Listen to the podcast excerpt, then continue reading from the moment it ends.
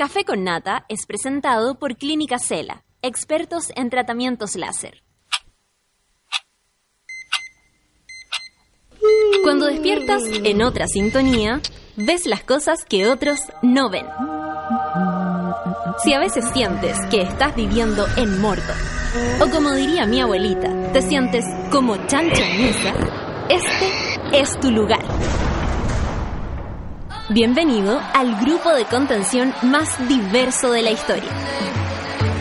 Para entrar, solo debes entregarte a escuchar al resto, participar a tu manera, reírte fuerte y comprometerte para buscar más misioneros para la comunidad. Agarra tu taza y sírvete un buen café con nata. Que ya está aquí nuestra guía espiritual, Natalia Valdebenito.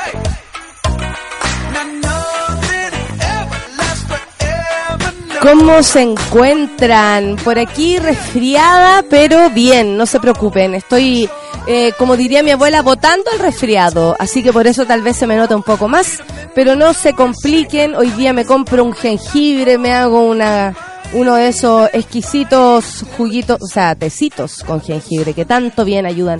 Y aparte me trajeron una, una miel de, bueno, tengo harta miel, pero ahora voy a empezar a comerme una miel de, de rapel que me la trajo mi abuela y dicen que por allá la cosa es eh, fuerte, ¿sí o no, Solcita? Mira, la Sol, la Sol hizo, uh, así como que estuviéramos hablando de un amigo súper rico. Uh, pero a propósito de la miel. Son las Póngale ajo y nueve. Póngale qué? Ajo y limón. ¿Qué es eso del ajo y limón? Sí, si no pues, es una ensalada. Un té de verdad para eso, porque A le haga efecto en serio. y- caserita. Ya, a ver, ya, dime. No, pero té así agua caliente con... Pero esto lo dieron con- en caserita, No, ¿en pero serio? Esto, esto, esto lo Ah, conozco hace mucho Esto es un tiempo. dato caserita, como Pero nuestro programa de, de las... Que va a las 12 hasta la 1 y media. Así que Exactamente. esta es la tónica. Ya, a ver. Ya, pero eh, un tecito de agua, agüita caliente con limón exprimido, el jengibre rallado, un ajo también rallado y la miel. No, a gustar mucho. no, ¿para pero el ajo, el ajo es el que a mí me está complicando. Sí, obvio que complica, pero Un ajo entero, así como el jugo. un dientecito. Ya. Ahí lo muele, se hace el asunto y se lo toma rapidito. Y después, ¿cómo eso- que hay para el día tu fiado? No, pero son sus pastillitas y cosas así. Ah, perfecto. O te vais para la casa nomás, pues si estás resfriado, a lo mejor encerrarse está bueno igual a veces. Cierto. Parar un poco. Oye, eh, son las nueve con siete, como les decía, espero que ustedes se encuentren muy bien desde el otro lado, resistiendo esta mañana. Tengo por acá al Javo Martínez, al Rorro, a la Claudia Amigo, por supuesto, a la Cara Urbina, la Tita, el Zeba, la Matrona Clau, la Matrona Fantástica, la Cara Orellana, el Bravo Cristian, la Orfelina, la Geraldine. Eh, tanta gente que escribe desde tempranito y yo les agradezco porque sin ustedes esto no funciona, pues amigos, no funciona para nada. Estaba mirando por acá por qué estaban de trending topic carabineros y PDI, así, tal cual. Bueno, ayer hubo un informe especial respecto a esto, eh, eh, nada, pues, los carabineros siguen dando que hablar, básicamente por sus errores. Ayer hablaban sobre las cooperativas de carabineros, donde están metidos y se supone trabajan ahí y les dan como no sé cuántos millones de pesos por trabajar. Cuando un carabinero, si participa en una cooperativa, es parte de su trabajo y no debiera recibir sueldo. ¿Saben cuánta plata se nos fue? ¿Saben cuánta plata se nos fue eh, en los pacos así como así? Millones de millones de billones de pesos porque ellos acomodaron eh, pacos que murieron ganando una cantidad de plata que la verdad no les correspondían. Y no es que consideremos mal que una persona gane dinero por su trabajo, al contrario, la otra vez me acuerdo cuando hubo el gran paro de la- del, del, del registro civil, ¿Se acuerdan? Eh, estábamos todos enojados que las personas, la señora esta, la, la Nelly Díaz, la que salía ahí eh, a propósito de estar eh, eh, como en representación de los trabajadores, etcétera, em, todos hablaban, oh, los del servicio de, de- de registro civil ganan un palo, un palo, y todos lo decían como algo negativo. Sería maravilloso que todos ganáramos buena plata para poder llegar a fin de mes tranquilos, tener una vida relajada, tomarse una Red Bull, salir a las 5, todas esas cosas. Por supuesto, obvio que nos gustaría vivir así. Eh, pero que heavy que condenemos el, el- el ganar bien por un trabajo eh, y resulta que no condenamos la, la práctica inversa, que es pagar mal. pagar mal, nivelemos para arriba. Eso es lo que en un momento se habló, me acuerdo esa vez. Como todo, oye, pero si ganan un palo y están exigiendo más cosas. Ojalá todos ganáramos esa cantidad de plata y podríamos realmente vivir tranquilos al, mes. Eh, yo no voy a ser mentirosa, a mí me va bastante bien y, y, nada, pues soy actriz, tengo que guardar nomás, porque hay tiempos buenos y tiempos malos.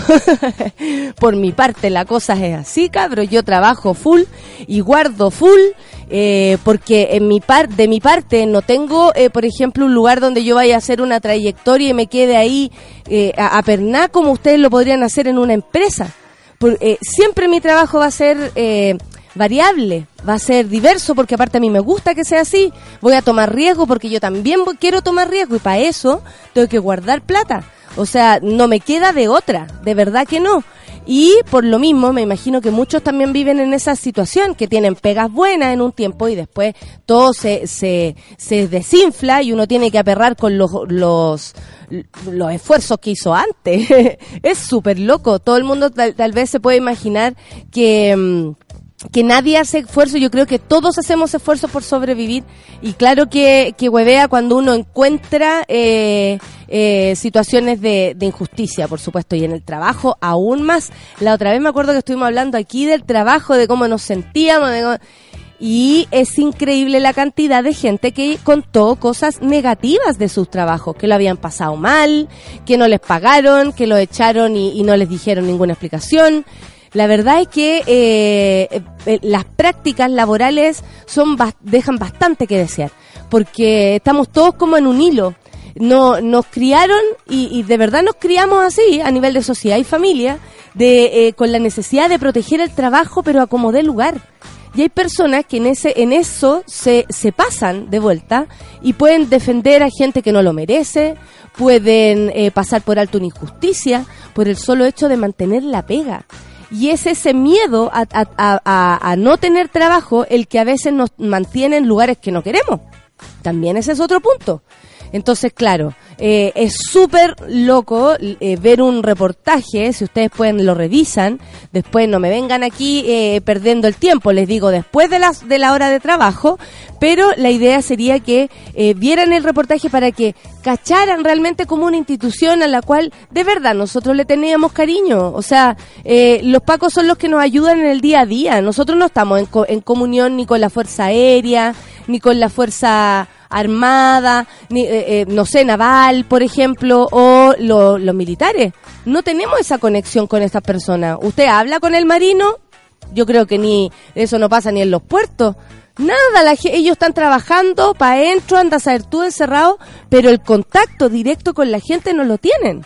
Nosotros no pensamos en ellos cuando hay que llamar a alguien para que nos ayude. Son los carabineros que trabajan codo a codo con la gente. Entonces da mucha lata que nos roben. Esa es plata del fisco, plata que nosotros con nuestros impuestos, cuando pagamos un producto más caro de lo que realmente es, dejamos ahí ese dinero. Cuando pagamos, por ejemplo, eh, nuestros impuestos, si, si usted eh, es empresa, aunque sea pequeña, se lo digo yo, que un canal de televisión me obligó a convertirme en empresa, y el manso cacho, tenéis que pagar en, ahora, en abril, una cantidad de plata, pero que, que no lo podéis creer. Cantidad de plata que a veces ni siquiera tienes, porque no es que tú guardes eh, todo, porque a veces no da a veces simplemente no da, sobre todo si eres independiente tenés que poner, eh, es meterle tu gasolina a la máquina para que, para que camine. Entonces, eh, si vemos lo que pasa en Carabineros, eh, da rabia, por supuesto que sí, no es justo, no es justo tampoco que ciertas personas en este país, así como los empresarios lo han demostrado, los políticos lo han demostrado y ahora las Fuerzas Armadas lo están demostrando, que se sientan como inmunes una cantidad de gente que cree que merece una plata porque simplemente es Paco. Fin. Perdón. O sea, una persona que cree que merece todo porque es, eh, es empresario y da trabajo. ¿Solo por eso? No, un político tampoco. Que dejen de hacer con nuestra plata, que dejen de hacer con nuestro mundo, con nuestro Chile, con nuestras tierras, con nuestra agua, con nuestro mar, lo que se les plazca. ¿Se dan cuenta el, el el poder que le hemos dado a estas personas es realmente eh, eh, indescifrable, creo yo. Así que nada, eh, estaba revisando acá los trending topics y, está bueno que nos pongamos a pensar en esto. Por supuesto que sí. Saludo a la María Ángel, dice aquí estamos en el café con Nata, la Ale Joaquina, la Nasty Woman, hay varios, el marco de la puerta, la sustancia rosada, me encantan los nombres. medalla y todos los demás. empecemos con música, son las 9 con 15 minutos. Hoy día tenemos un día muy entretenido, por supuesto con nuestro panel feminista en pleno, Alex Advanter y amiga, Café con Nata en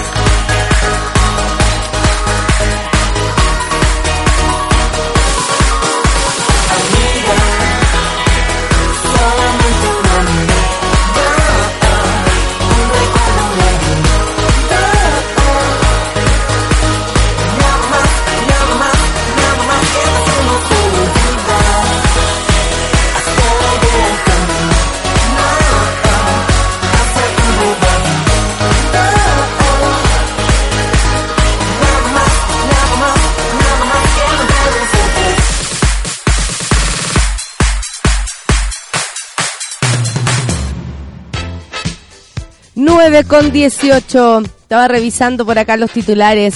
Inmigrantes tienen derecho, pero también tienen obligaciones. Eh, ella. Oye, Zuckerberg asumió toda la culpa por filtración de datos de Facebook.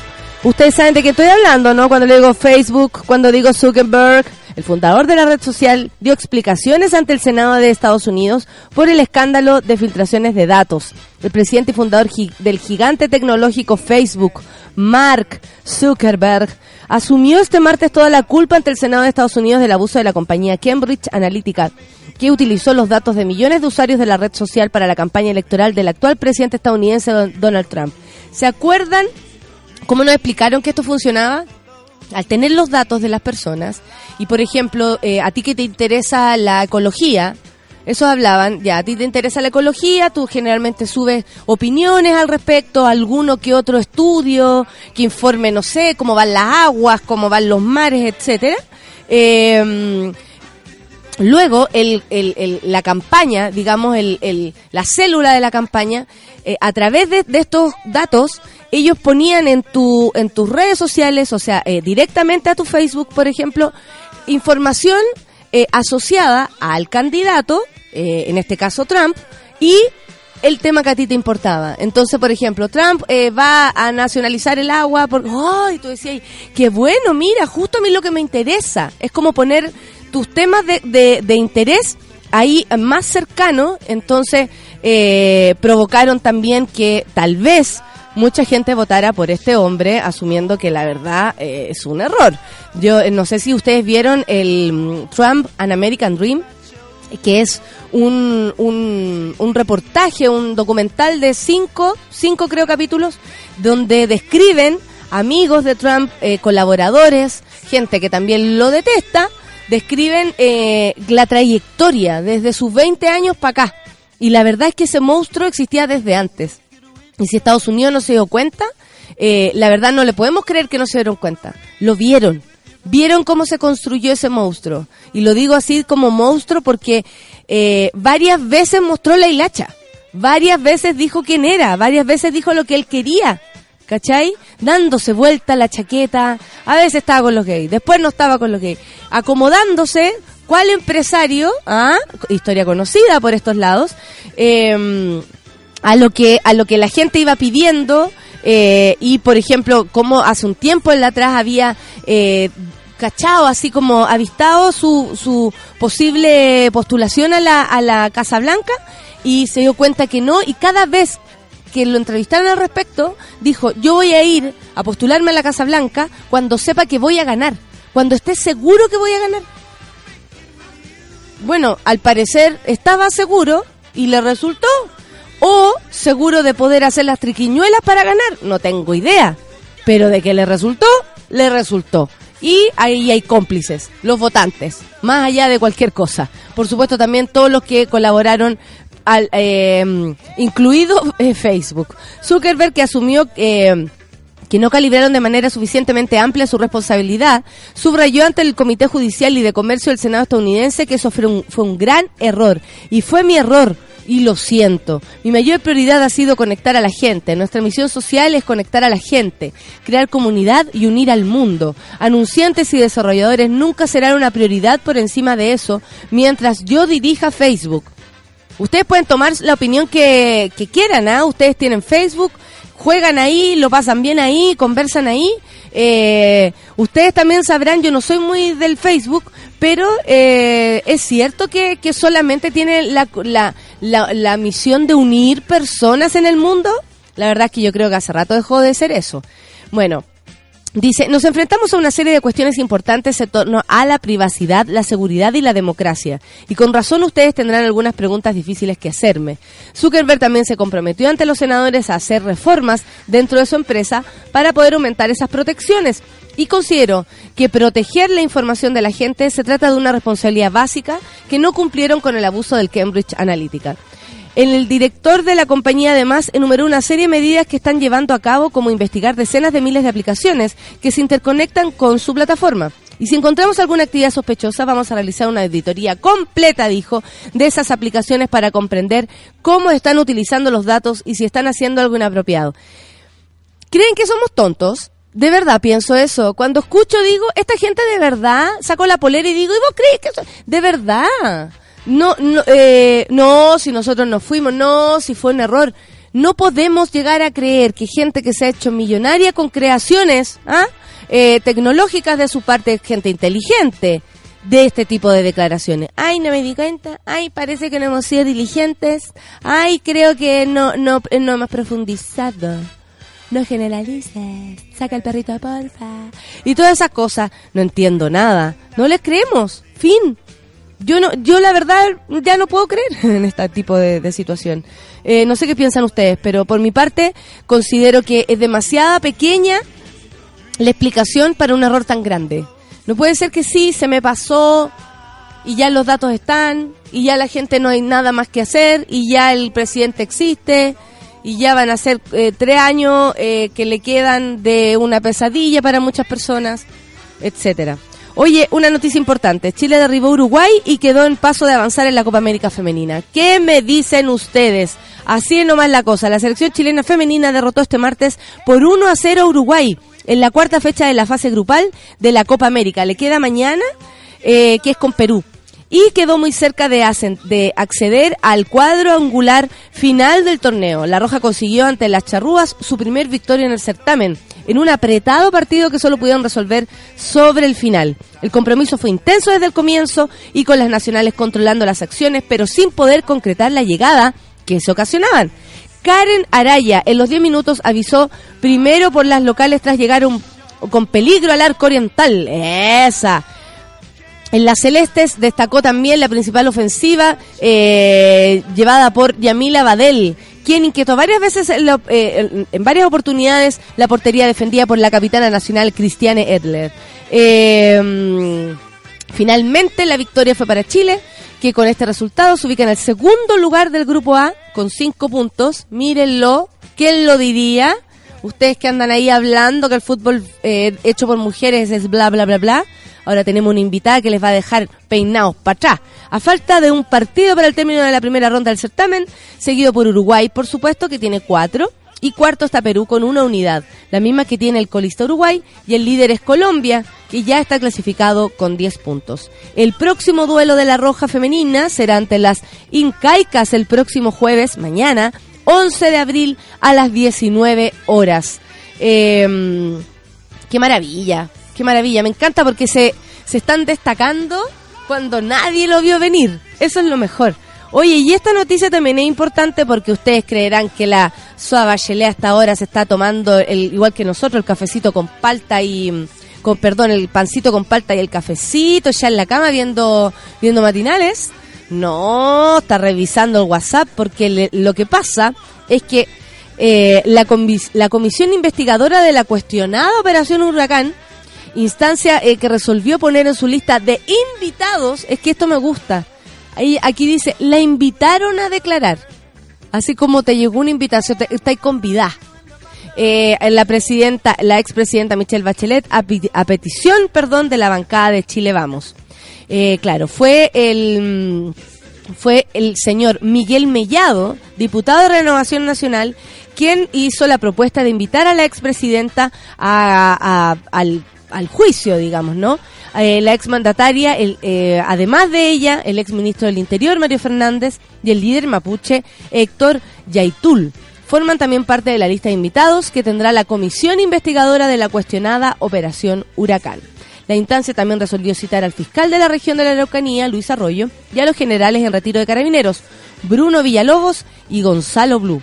Eh, como les contaba, la propuesta la hizo el señor Miguel Mellado, quien manifestó la necesidad de que Bachelet aclare si tenía información relacionada con la operación Huracán. Especial, específicamente, busca preguntar por qué no pidió la responsabilidad de mando del ex general Villalobos y el alto mando de carabineros. La comisión Huracán se ha presidida, así se va a llamar, la comisión Huracán, que será presidida por la diputada del PPD Andrea Parra, quien a propósito de la investigación a Michelle Bachelet sostuvo que dicha citación se explica en la intención de la UDI de generar un punto político, porque en su opinión la invitación a la exmandataria es inoficiosa, o sea, según la señora PPD, esta invitación más que... Em, más que aclarar cualquier cosa, más que aportar con datos, eh, lo que va a hacer es politizar el cuento y eh, convertirlo en una historia de la del mandato de Michelle Bachelet. Cuando la verdad es que la operación Huracán, con o sin Michelle, hijo, las operaciones, los los eh, bueno, después podemos hablar más con la con la con la Ale de esto, pero los montajes, esto es una historia antigua que nadie le mienta, ¿eh? Los montajes existen desde siempre y se hacen para culpar a quienes em, están en la palestra o se quiere dañar la imagen con mayor fuerza. Entonces, ojo con, ojo con esto, por favor. Bueno, la, la comisión buscará en un plazo de 120 días las responsabilidades políticas en este polémico caso de inteligencia policial marcado por el presunto montaje de pruebas. Presunto, todavía sigue siendo presunto, incluyendo uso de aplicaciones computacionales que no habrían existido. Lo anterior luego de la decisión que tomaron parlamentarios de oposición y gobierno después de que la Fiscalía decidiera abrir una investigación en contra del exdirector de inteligencia de Carabineros Gonzalo Blue y otros miembros de la Dipolcar en Temuco por una supuesta manipulación de pruebas. Lo único que tenemos que tener claro, amigos, cuando son las 9 con 29 de este día, miércoles, eh, ¿qué día es? ¿Miércoles 11? ¿O miércoles 11 de abril? Lo único que les puedo decir es que los pacos se la están llevando toda. Aquí están involucrados en varias cosas. Ayer la periodista cuando llamaba a los carabineros le decía, no, si no lo quiero investigar, no le quiero hacer preguntas por la operación Huracán, tampoco por el de Falco, tampoco por lo del señor Bruno Villalobos, tampoco, era como una lista, sino que quiero hablar de, las de, la, de las cooperativas. O sea, hay tema ahí, hay cosas que investigar y nosotros tenemos que estar atentos como, como ciudadanos porque la verdad es que de nuevo nos van a mentir, de nuevo van a pasar colado y, el, y lo único que cuentan es con el retiro y adiós con sus cuerpos. Eso no puede llegar a ser, hijo. 9 con 30. Nos vamos 11. miércoles 11. Hoy día es Radiohead. ¿Cómo estás emocionado? ¿Estás llorando ya? ¿Cómo te sientes? ¿Vas con tu depresión intacta? A mí no me deprime que a mí me vuelve No, a mí frenético. tampoco. A mí tampoco Estoy me como- deprime. Estoy como energizado. De hecho, es, relajado, es rico en algunos momentos. Sí. ¿Y estáis feliz? Sí, sí, y Pero sí. tú vas como si fueras a Sí. gritar, como a saltar. Lo voy a hacer. ¿En qué canción? En esta sobre todo. Eso, The National Anthem. Café con nata en súbela, esto es Radiohead. Hoy día es Radiohead. Prepárense para Radiohead. Café ¿Quién con va? nata en súbela. ¿Quién va? ¿Quién va? ¿Quién va?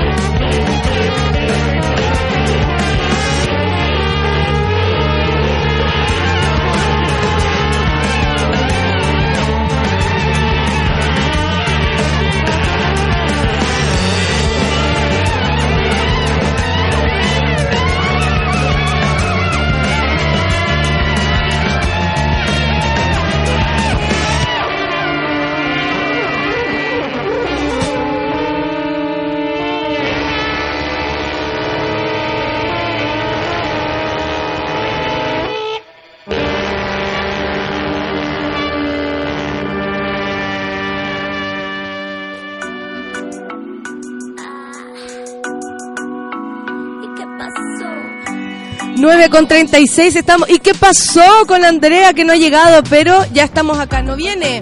Ah, perfecto. ¿Está enferma? No sabemos ya, pero qué bueno anunciar que no viene porque también tenemos que decirle al fan club de la Andrea. Ale, ¿cómo estás? Muy bien. No te cuento. Ah. Paso a contar cómo estoy. ¿Te imagináis? No. Oye, ahora estamos con, eh, tenemos una invitada. Eh, vamos a hablar un poco de fútbol. ¿Qué me decís, Ale?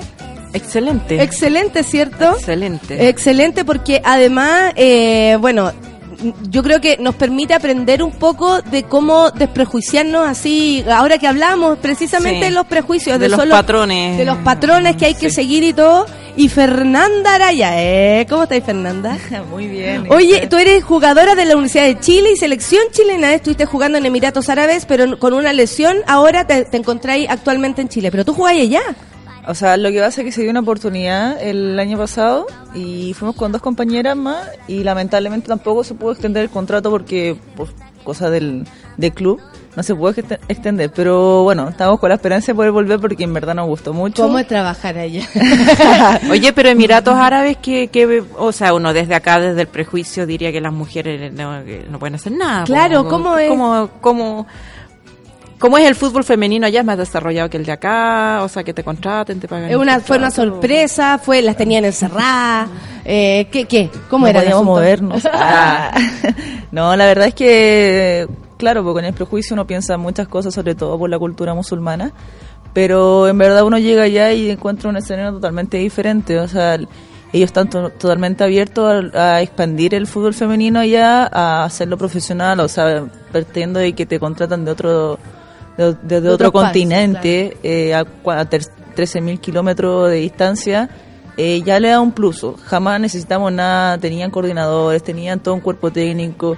Claramente también, como todos lo sabemos, los que saben fútbol, el fútbol aún no es como una como un- no llegan a una, a, a una calidad de A- como a nivel competitivo, claro digamos. po, europeo Sí, sí. o americano en ese sentido pero pero se están haciendo las cosas como como deberían ser aquí Pero en Chile. entonces, pero espérate, el, el, el fútbol en- es una isla entonces, como en, en Emiratos Árabes, porque las mujeres pues, tienen un montón de restricciones, pero como futbolistas Pero no. que parece que en Emiratos Árabes es como de las zonas más progresistas del mundo musulmán respecto Claro, a las también no, tienen, no que usar velo. también, no tienen que usar velo, no entiendo. Eh, eh, no, lo que pasa es que tienen y no tienen. ¿No? Depende, del- depende De la. uno mire, claro. Claro. No, es que lo que hace es que cuando tú sigues más la religión, tú igual te adaptas a las reglas y normativas que te que estás que tienes que eh, aceptar. Entonces, dentro de ese aspecto, las que son más religiosas, claro, que andan, andaban tapadas, andaban con burka, eh, rezaban a las horas que tenían que rezar, eh, tenían las restricciones de, de salir a la, a la calle con la ropa, con la burka en este caso, que te está diciendo. Pero cuando jugaban fútbol, solo algunas jugaban tapadas, otras no jugaban tapadas, unas jugaban o se ¿Y a vestían ti igual no te hacían una presión respecto a tu religión o a lo que tú, o, o a tu no religión, no sé? ¿Había una presión hacia ti? ¿Tú sentiste algo así como de, oye, yo no, no soy tan católica o soy católica y no quiero hacer esto? ¿Pasaste por alguna de esas bolas? ¿Para ello es importante? Mira, para ello, en este, eh, por lo menos en el mundo futbolístico, que igual es más abierto, sobre todo si son mujeres, y el club que me tocó jugar era también comandado por mujeres, o sea, toda la coordinación fuera de mujeres, solamente mujeres, no había fútbol para hombres, cadete. Entonces, lo que sí me tocó, yo tenía una cadena de con una cruz y un el símbolo de David que me regaló mi abuela por un, por herencia. Entonces, claro, me dijeron que tuviera cuidado porque, claro, eh, la policía lo podía ver y lo podía malinterpretar y podía llegar hasta la cárcel por como un desafío a.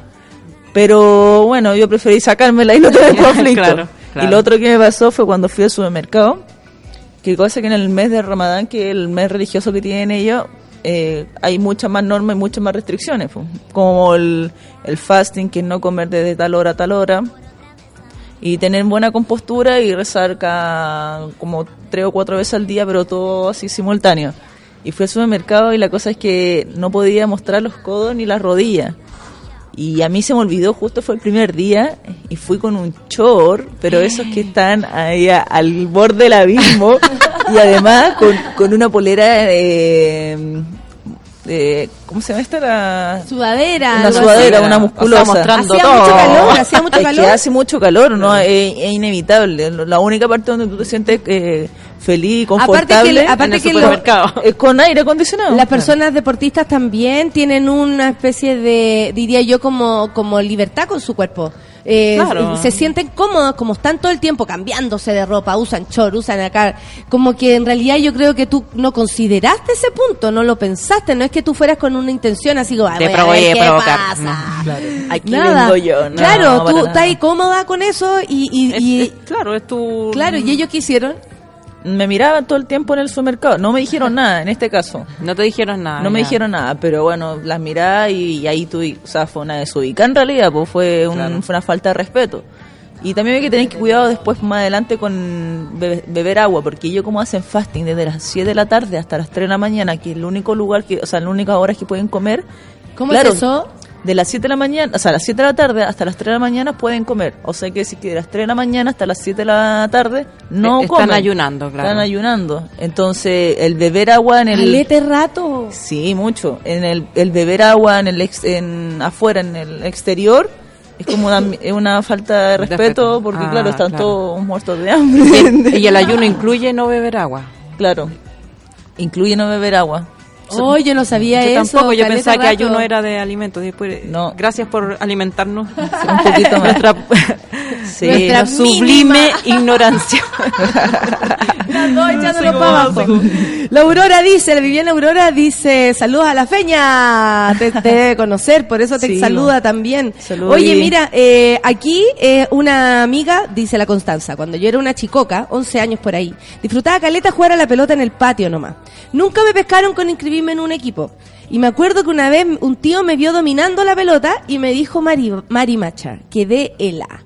Eh, eh, eh, o sea, eh, sería estúpido y, y- irnos por el lado y no asumir que frente a una mujer que juega fútbol, me imagino cuando empezaste, hay prejuicios. Lo hay de la familia, la tía, puede ser que tu mamá y tu El viejo, colegio. tu abuelo estén súper compenetrados contigo, pero siempre va a haber alguien que atornilla al revés y que tú dices, pero ¿cómo si tengo el apoyo de todo? Y hay alguien que te dice, hey, en el colegio, hey, el otro día mostraron unas cabras que en el recreo juegan, igual como jugaban los compañeros, ahora juegan niñas en el recreo.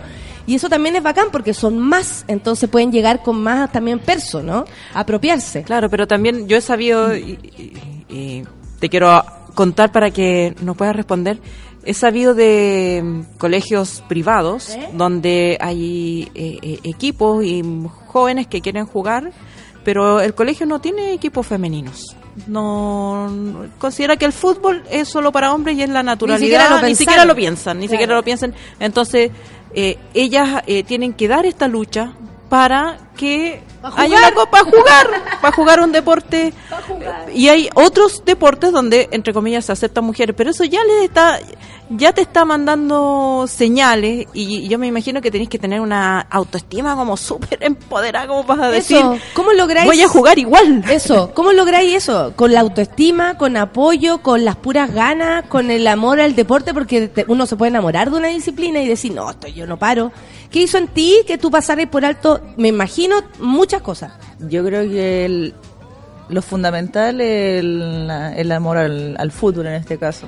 ¿Cómo sea, nació en una? Una, pas- una pasión que, que se transmite en este caso, que se me transmitió por, por mi madre, por mi familia. ¿Por tu mamá? Sí, en especialmente por ella. No había escuchado una persona Sí. que fuera eh, como por la mamá. ¿Por qué tu mamá también jugaba o algo así? Ella siempre toda la vida es deportista, eh, ella juega bien al fútbol y ella hincha en la Universidad de Chile, entonces yo desde chica me inculcó esa pasión por el fútbol, independiente que jugaba o no jugaba, pero bueno, desde chica en verdad yo nací y en vez de tener una pedir muñeca pedía pelota. Y, ella feliz te la da. Sí, no, ella yo hasta el día de hoy me sigue apoyando y porque es también demuestro lo que lo que me apasiona lo llevo a lo llevo a cabo, o sea, con mucha con mucho entrenamiento, con mucha convicción y con mucho amor, que es lo que te- me, me mueve en este caso y me sigue moviendo. po. ¿Y cómo era la bola en el colegio? Porque Eso. te apoya tu mamá, bacán. Uno Sí. va- con uno que te apoye, uno dice, vamos, Aquí con voy. todo. Vamos, Sí, vamos. todo, exacto. uno- Uno uno- Especialmente si es tu mamá, que es como Sí. el, el Claro. centro mismo. Eh, Claro. cl- claro, el centro de todo. ¿Qué pasaba cuando te enfrentabas y con estas ganas, con esta naturalidad el deporte en ti al colegio? Sí, pues uno no encontraba tan normal jugar en la calle, jugar con mi amigo en, en el pasaje, pero cuando llegué al colegio una realidad totalmente diferente. En, en ese entonces, y bueno, hasta el día de hoy, que hace dos años atrás, mi colegio no tenía fútbol femenino, jamás tuvo fútbol femenino. Y, ¿Y cuál y era se- ese colegio para que Es que lo- al, al principio yo estuve hasta, te- hasta tercero y medio básica en el colegio Andrés Bello. Y el colegio Andrés Bello igual municipal, tenía era, era súper abierto a todo, entonces ahí sobre todo cuando uno está más pequeña es más complicado todavía porque claro, por- siempre ex- existe gente que, que te ofende, que además cuando tú eres buena y más haces que Más deni- encima de- buena. deni- denigras al, al hombre en este caso, siempre se pican y además siempre te, van a, te van a ofender de Claro. u otro modo. de- Aunque no lo hubiese hecho bien, también te habrían ofendido. también. Solo Pero que- más si lo hace bien, pues, claro. Sí, porque, habrá lo- porque ellos los dejan en vergüenza, entre comillas, y siempre como su orgullo de masculino, no, no, como una mujer va a jugar más que, una, que un hombre. Pero después cuando llegué al otro colegio, fue al Domingo Mate Mesía, eh, se me abrieron más lo- las puertas en realidad. Mis compañeros y mi amigo en estos casos siempre me apoyaron, siempre me invitaron, no era como la rechazada, no sé cómo le puedo jugar, no, o sea, ven, juguemos. Entonces, entonces, Ah, siempre pude jugar en el colegio, lo que sí no se permitía jugar un- porque no sé re- restricciones de mi colegio que era católico no se podía jugar fútbol y eso que teníamos cancha de baby multicancha de fútbol de todo pero no se podía jugar entonces claro siempre había que tener que estar escondida Para que supieran lo que era la Sí, voluntad de eso. Ah, o sea, eran, eran los compañeros los que te invitaban, pero el colegio como institución no, No. pero no lo permitía. no lo Ya. permitía y después más adelante eh, como a los 11 o 12 años eh, afortunadamente eh, mi mamá me llevó al, Estadio Nacional a hacer una prueba eh, por Universidad de Chile y llegué emocionada y así con el corazón en la mano porque anteriormente solamente había jugado en la casa Claro, Claro. claro. Súper distinto. y la verdad es que llegué y me enfrenté a jugadoras que ahora están jugando la selección ahora y yo tenía 12 años y ellas tenían, no sé, 15 y 6, ya más, mucho más grande, más desarrollada. Y emocionada nomás y, y a jugar se ha dicho. O sea, me recuerdo que la profe Isabel, que la fue la que me formó y formó a varias jugadoras, eh, llegó, te mira, entusiasma, ya, juega. Y, y ahí ves tú que lo- Y en la cancha lo- se ven las gallinas, en claro, este- en este caso.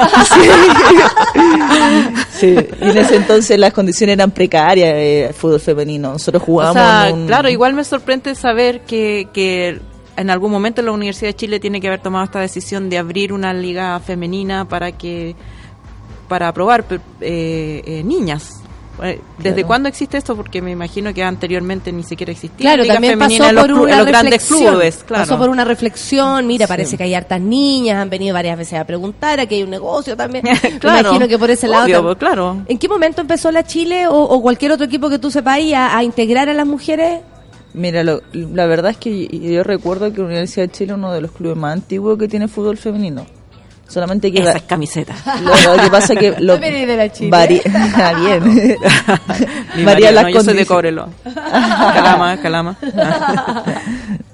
varían las condiciones nomás en la que el, el progreso de, de los instrumentos y donde jugáis. Mm. Por ejemplo, Colo Colo, yo no, no estoy segura, tampoco me quiero tirar ahí, Ya. pero se habrá formado el 2010, a más tardar 2009. Es increíble como de, de fútbol no había ramas de mujeres, pero en todos los deportes más, pues ponte tú la católica, que era como tenía conexión con mi colegio, eh, para allá podíamos ir a aprender básquetbol, voleibol, Todo menos fútbol. Todo menos todo lo que fuera con las manos, Natación. todo lo que fuera con las manos. Claro, todo lo que fuera con la mano. Pero con los pies no, ¿cachai? Que no, no, no había esa visión, no, y, y claro, si no hay esa visión, menos van a haber niñas que se integren a algo que no existe, pues. Claro, empiezan, les gusta, como cuentas tú, en la infancia, llegan hasta, Jugar, hasta que, Sí, pues hasta que te hasta que detienen. lle- llegas con el muro y ya Exacto, te detiene, la misma sociedad te, detiene. te a- tira para otro lado. Exacto. sí. Oye, y aquí hay hartas historias de colegio católico que no Ah, permitían jugar ¿viste? a niñas. Si eso Qué pasa. Increíble, Increíble. ¿cachai? Porque, eh, pero ¿sabéis qué? Yo también estuve en colegio católico y a las monjas lo que más les preocupaba era el toqueteo. Yo creo que no, nos toqueteáramos y, y Claro. atracáramos. Mientras jugaba- El camarín, ¿no? Yo creo que les preocupa es el que camarín, la desnudez, el En camarín. este caso y a ella también le importaba como tu postura, porque eh, me imagino que esa es la gran preocupación de esta gente. Sí, ¿sabes lo que pasa? Que cuando no sé tú- cómo definirlo, porque en Sí, verdad... Lo que pasa es que cuando te, te das cuenta de que en verdad los deportes colectivos y los deportes colectivos de roce, en este caso, por ejemplo, el fútbol, es, es agresivo. Entonces, ya el, como, como es agresivo, como que hay un rechazo de la sociedad, un rechazo de las personas, hay que las mujeres sean agredidas. Que, que tengan ese contacto, ese... O que también sean fuertes y agredan, porque también tú no- También, no, es- por no eres casos, solamente claro. la víctima, Claro. eh, también tu cuerpo tiene que... También vaya a Tiene- poner la plancha. Me imagino Claro, que hace, exacto. tiempo- hace un tiempo te pegaban, ya después Y ahora tú pegáis, ya pegáis. Sí, porque tú pensáis y decís ya, el, el básquetbol tiene roce, claro, pero tampoco... y- Mucho y- menos. Mucho menos, el voleibol, ¿cachai? Menos. Y, y son deportes que de partida también es como la mujer eh, con un chorcito, con un Muy peto, sensual. Ah, mu- claro. muy sensual. Entonces también es como la parte estética del, del deporte con la mujer que también llama la atención y, y que ha movido Claro, más el, que el voleibol playa se llevó grandes horas de de, suerte, televisión porque claro. por el chorcito y la cuestión. Están a poto pelado las claro, claro. Oye, eh, eh, así como hablando de, de tu carrera, tú ahora estáis con eh, una, Mira. una lesión. ¿Cómo, Mira. ¿En qué bola estáis? Ya, yo estoy a punto de ya, o sea, en camino a encontrar mi nivel. Hace tres semanas eh, empecé a jugar. Eh, tuve una lesión en la rodilla, no me tuve que operar afortunadamente y ahora estoy en la rehabilitación, entonces lo que sé me estoy poniendo a punto. Que Estoy, heavy lidiar con, o sea, yo lo veo desde mi disciplina y lidiar con el cuerpo es súper fuerte porque nece- lo necesitas como íntegro, ¿cachai? O sea, en mi caso la voz, eh, poder ponerme de pie porque lo que hago stand ¿cachai? Y, y tu caso igual, o sea, te pegáis en un codo y, y ya, esto puede ser una operación y te... Yo siempre he pensado como en el corazón de los deportistas cuando se, se, se lesionan, como qué les pasa así como de verdad te vaya a la mierda, como Así, depresión. literalmente. Lo que pasa es que, eh, que tú tienes que pensar que como a nosotros en este caso nos mueve o el que se dedica a jugar lo que sea, te quitan un, no sé, una parte del cuerpo, te estancan. Entonces tu propósito en ese, en ese momento tú lo miras y no lo ves y no puedes. No puedes, por ejemplo, eh, yo anteriormente fui operada de la rodilla de la misma lesión y me tuve que operar y estuve un mes inhabilitado, o sea, tenía una pierna, un dolor, una incomodidad y de ahí después los traslados con muleta, es todo un proceso psicológico y que tenés Claro. que estar y, de- y luego de eso de ya de pasar este paso de rehabilitación y luego incorporarte al fútbol, llega un, un paso de, de escucharte a ti mismo, escuchar tu cuerpo para que no te vuelva a suceder. Porque, Claro, claro, no decir, ir oye, me, me duele, me, duele, todo, me, duele, claro. me duele esto, no, y es en verdad, ya voy a preguntar al doctor, o no, no, me siento bien, estoy cansada, ¿cachai? Entonces tú Conocerse. conocerse a sí mismo, pero desde la Claro. parte así como más interna a la parte física. De eso, eh, de eso quería preguntarle a Ale, porque eh, como psicológicamente tienen que tener una fortaleza muy grande, tanto para enfrentar una lesión como un viaje. Tú te fuiste sola a Emiratos Árabes, eh, ¿cómo tú como mujer, por ejemplo, sentís que tenés más, menos herramientas? Porque pueden pensar que a lo mejor la, la mujer tiene más, menos herramientas para enfrentarse cuerpo a cuerpo a alguien, ¿no? Se ve como más débil, entonces nos da pena que le peguen a la pobre cabra, y se ponen a pensar en eso, que es como más estético tal vez, porque al, al choque vamos todos, po. si hay que defenderse vamos todos, si hay que jugar uno juega y se entrega y se ensucia y le da lo mismo. Pero ¿qué pasa con la cabeza? ¿Tú crees que como mujer tenéis otras herramientas que, por ejemplo, tus compañeros hombres no tienen? Yo creo que vamos por Súper de- destinada a la pregunta, quiero Sí. saber que sí. Ya, o sea, Quiero sí. quiero que me no quiero un no, sí. no quiero un no por Pero tenemos otras herramientas, ¿sí o no? Sí. Ah, Sí. ya. Voy se acabó el programa. Somos diferentes. Así, así, así de sencillo, así como el hombre tiene sus características, la mujer también tiene sus características y sus pensamientos, sus sentimientos, sus sensaciones. En la- eh, tú uno como mira el fútbol siempre lo mira por el lado de de uno arriesgar, de uno de ir contra algo. En cambio, la- el, el hombre desde pequeño se lo inculcan, quieren, lo motiva, ¿no? Entonces, entonces cuando tú enfrentas después cuando Esa es llega la el- diferencia. el profesionalismo, te encuentras con un mundo de, de que esto es lo que necesitaba y esto es lo que quería para poder tener, para poder Tener ese ímpetu. Claro, lo que lo, lo- el granito que faltaba, que, que siempre fal- eh, estuvo durante la ausencia durante toda tu infancia, lo encuentras cuando sale al exterior y te das cuenta, pucha, aquí estoy, y en verdad lo logré, lo he- y puedo más, y puedo mucho más, independiente de los hombres que tengan muchos clubes y mucho más apoyo, eh, aquí estoy.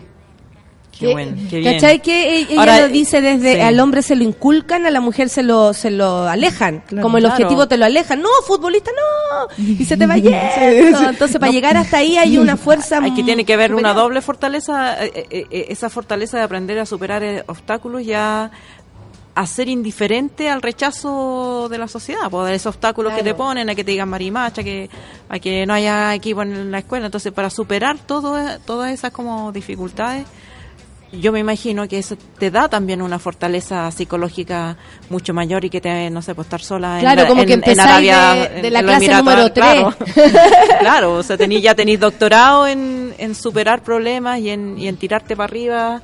Y yo creo que es un aprendizaje que, o sea, si uno lo mira más allá de la, de, la práctica deportiva como destinada a, a ser campeona, el solo hecho de que las niñas jueguen fútbol y, y- y- y- y ya salga ese, ese coto vedado para las mujeres es un, es un entrenamiento de fortaleza, de fortaleza de, de las mismas herramientas que ella nos cuenta que tiene, digamos que, que sería súper bueno que todas las niñas pudieran tenerlas por el fútbol o por alguna otra disciplina. Yo creo Qué que ahora ya como ya se ha expandido un poco esto del fútbol femenino aquí en Chile y ya estamos teniendo una mirada más diferente de lo que fue hace unos años atrás. Eh, yo siempre he dicho que se deben atrever, como lo hice yo, como lo han hecho otras tantas más. Pero ahora tienen que aprovechar la oportunidad de que también se le está dando cabida, o sea, tomarlo como este el, el gran paso que estamos esperando hace mu- muchas jugadoras durante 20 años, 30 años, desde la primera que... Muchas yo- que se quedaron con ganas con de claro, entonces muchas que no como que claro. igual esta sociedad ahora de las mujeres claro no tenía no tenía escuela en el en el colegio pero ahora hay talleres ahora hay actividades extraprogramáticas Lo que cuentas tú, los equipos están, ah, tienen ligas. por ejemplo ahora claro. en la, la, la liga de fútbol chileno eh, tampoco está en competitiva tampoco es profesional tampoco nos pagan sigue siendo amateur sigue siendo amor al arte pero todavía eh, todavía existen muchas jugadoras que se la toman como profesional y siempre hacen pruebas masivas siempre se están invitando por las redes O sociales sea, ya está pasando ya. Sí, ya está pasando, ya se está haciendo el cambio Ya salió que- ese tapón que, nos ten- que las tenía ahí como esperando la oportunidad y estaban atrapadas. ¿Viste cómo lo.? Es que Sí. me gusta cómo lo decís porque. Eh, Tenéis súper claro el camino, ¿cachai? Y, y el camino más que tuyo también el que han hecho varias. Sí, porque bonito que la puerta la han venido abriendo de a poco Sí. varia- y, to- y como tú dices, todavía eh, está lejos de, De ser lo que soñamos. O sea, es una liga con menos privilegio que una liga de hombres, digamos. El, el mismo hecho que no puedas vivir de eso, que no te paguen un sueldo, ya hace una diferencia enorme. Pero es una, eh, es una bonita invitación a que entren por esa puerta muchas más Ah, yo chicas. estoy chocha de que hoy día hayáis venido, Fernanda, de verdad encuentro que, que no, no, eh, a ver, como que uno puede pensar lo que significa para una mujer que quiere hacer fútbol el no poder hacerlo o el lograr hacerlo, pero escucharte así como decir, ¿sabéis que a estos, bueno, lo, lo incentivaron, a nosotros nos negaron, al estar haciendo algo que nos negaron, tiene como un plus así superior y ahora tú decís también aprovechemos que esto está pasando, tomémonos esto, ¿cachai? Así como seamos más, porque si somos más van a tener que profesionalizar el cuento a un Claro. nivel eh, Claro. superior, o sea, no va a quedar de otra, ¿cachai? Ustedes mismas lo van a exigir, el- la calidad de ustedes también lo va a exigir. Sí. Así que Fernanda, nada, pues gracias por venir, algo que De decir. no, que lo último, que hace poco, de hecho, eh, se formó un sindicato de jugadoras profesionales aquí en Chile, entonces eso también... ¿Cachai? Cómo sí. son al tiro Al tiro. organizadas. Sí, hay que- es que lo que hace que estuvo, ha estado mucho tiempo en el aire y, y con Anjuf ahora se está intentando normalizar y, y ganar muchas cosas y lo bueno es que también se está uniendo por el CIFU. Entonces Oye, también hay sentimos mucha apoyo. gente acá, Excelente. el Sifu, por supuesto. El otro día vino la Miriam para acá y son así. O sea, sin ella esto tampoco resulta, qué bacán, ¿cachai? Que hay Sí, grupos sí. eh, asociados a- Apoyando a, el apoyar. fútbol. La Vale bueno. dice, siempre me gustó el fútbol, desde octavo básico lo pude comenzar a jugar eh, en el colegio católico. Después de la mansa pelea con mi vieja, esas no son cosas de señorita, es muy chocante enfrentarse a esos prejuicios siendo tan chica. Eh, a ver, las viejas en su mayoría apoyan aunque no les guste. Sorprendan la TV. No, y hay muchas muchas eh, personas que comentan como su propia experiencia, mujeres que cuentan su propia experiencia al enfrentarse al fútbol. La Javiera dice que ella jugó siempre en el colegio aunque la retaban, ¿cachai? No- O sea, no le importa. De estar ahí dándole, dándole, dándole y nada, pues que sigan, que sigan, que sean lo, lo- lo tan superior que han demostrado ser hasta ahora. O sea, vamos súper bien en la Copa América, yo encuentro. Sí, faltan solo un partido Solo y estamos, uno. estamos, estamos con la patita ya a punto ya de, pasar segunda el fase. jueves con, con Perú. Perú. Perfecto. Y Muchas gracias, Fernanda. Que te De vaya súper bien. A ti igual, a usted Eh, que se mejore de su rodilla, que esté jugando y se vaya a los Emiratos Árabes, a Barcelona y todas esas cosas fantásticas. Real Madrid, me la imagino. Algo poco. Algo suave. Y que haga un blog para que no se eduque. y no hay que pensar es que, es que es mucho. Dale No, nomás, no. dale Vamos. nomás. Te Sí. quiero allá, te quiero allá. Son las 10 Muchas con gracias. 2 y seguimos con más, eh, porque después las vam- vamos a llenar a la Ale de preguntas. Hoy día dijo, yo quiero eh, eh, contarles cosas que sé, compartir mis conocimientos y vamos a hacer parir el poder judicial. ¡Ah! Café con nata en suela.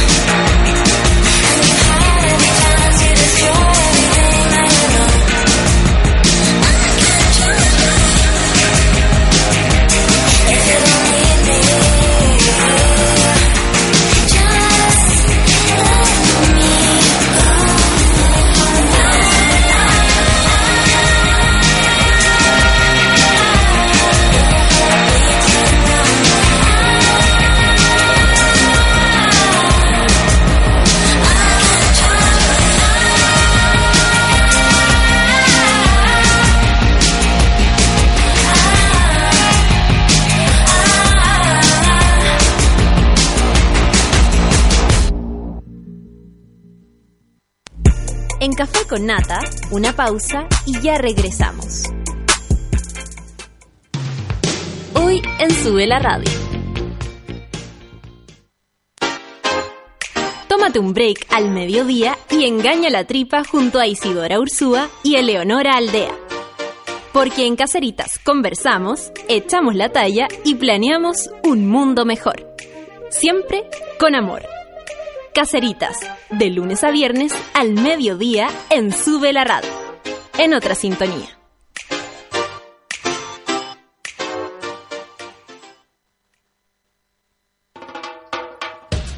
Todos tenemos un lado poco OCDE y en No es nada feria saben perfecto cómo explotarlo. Actualidad, humor, música y espíritu de señora.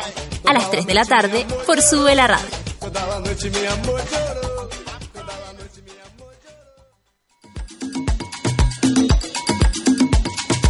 Hoy, a las 4 y media de la tarde, Fabricio Copano te ayuda a lidiar con ciertas emociones y administrar las paradojas de la vida. Escucha FOMO, Fear of Missing Out, solo por Sube la Radio.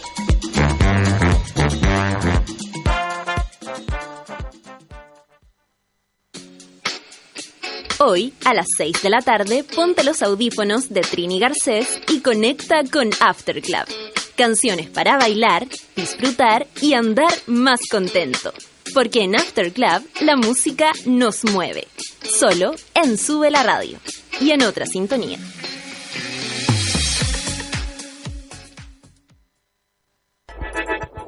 Llegó la hora en Sube la Radio. 10 de la mañana. ¿Estás listo para Inédit? Del 18 al 23 de abril llega a Santiago el festival de cine y documental musical más importante del país.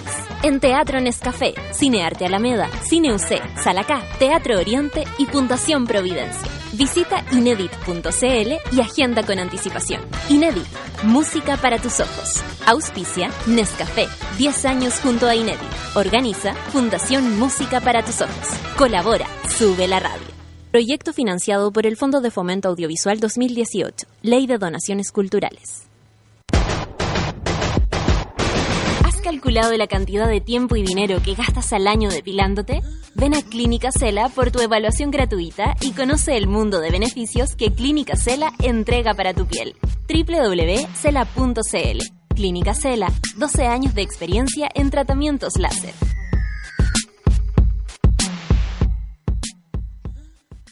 Gabriel, eh, ¿cómo vas con el informe que te pedí para la... ¿Ya está? ¿Y el que te pedí para... ¿Ya está? Bueno, hay otro informe que también es importante. Sí, ese también ya está. Pero sí, todavía no te lo he pedido. Pero me lo iba a pedir, ¿o no? O sea, sí, pero no entiendo cómo tú... Bueno, mire, tomé un Red Bull y saqué toda la pega de una. ¿Qué pasa, jefe? Que... Es que no tengo nada más que pedirte entonces. Pídame que lo invite a la pichanga que vamos a jugar ahora, que nos falló el arquero. Y no se preocupe, Red Bull te da alas. Ya estamos de vuelta en Café con Nata.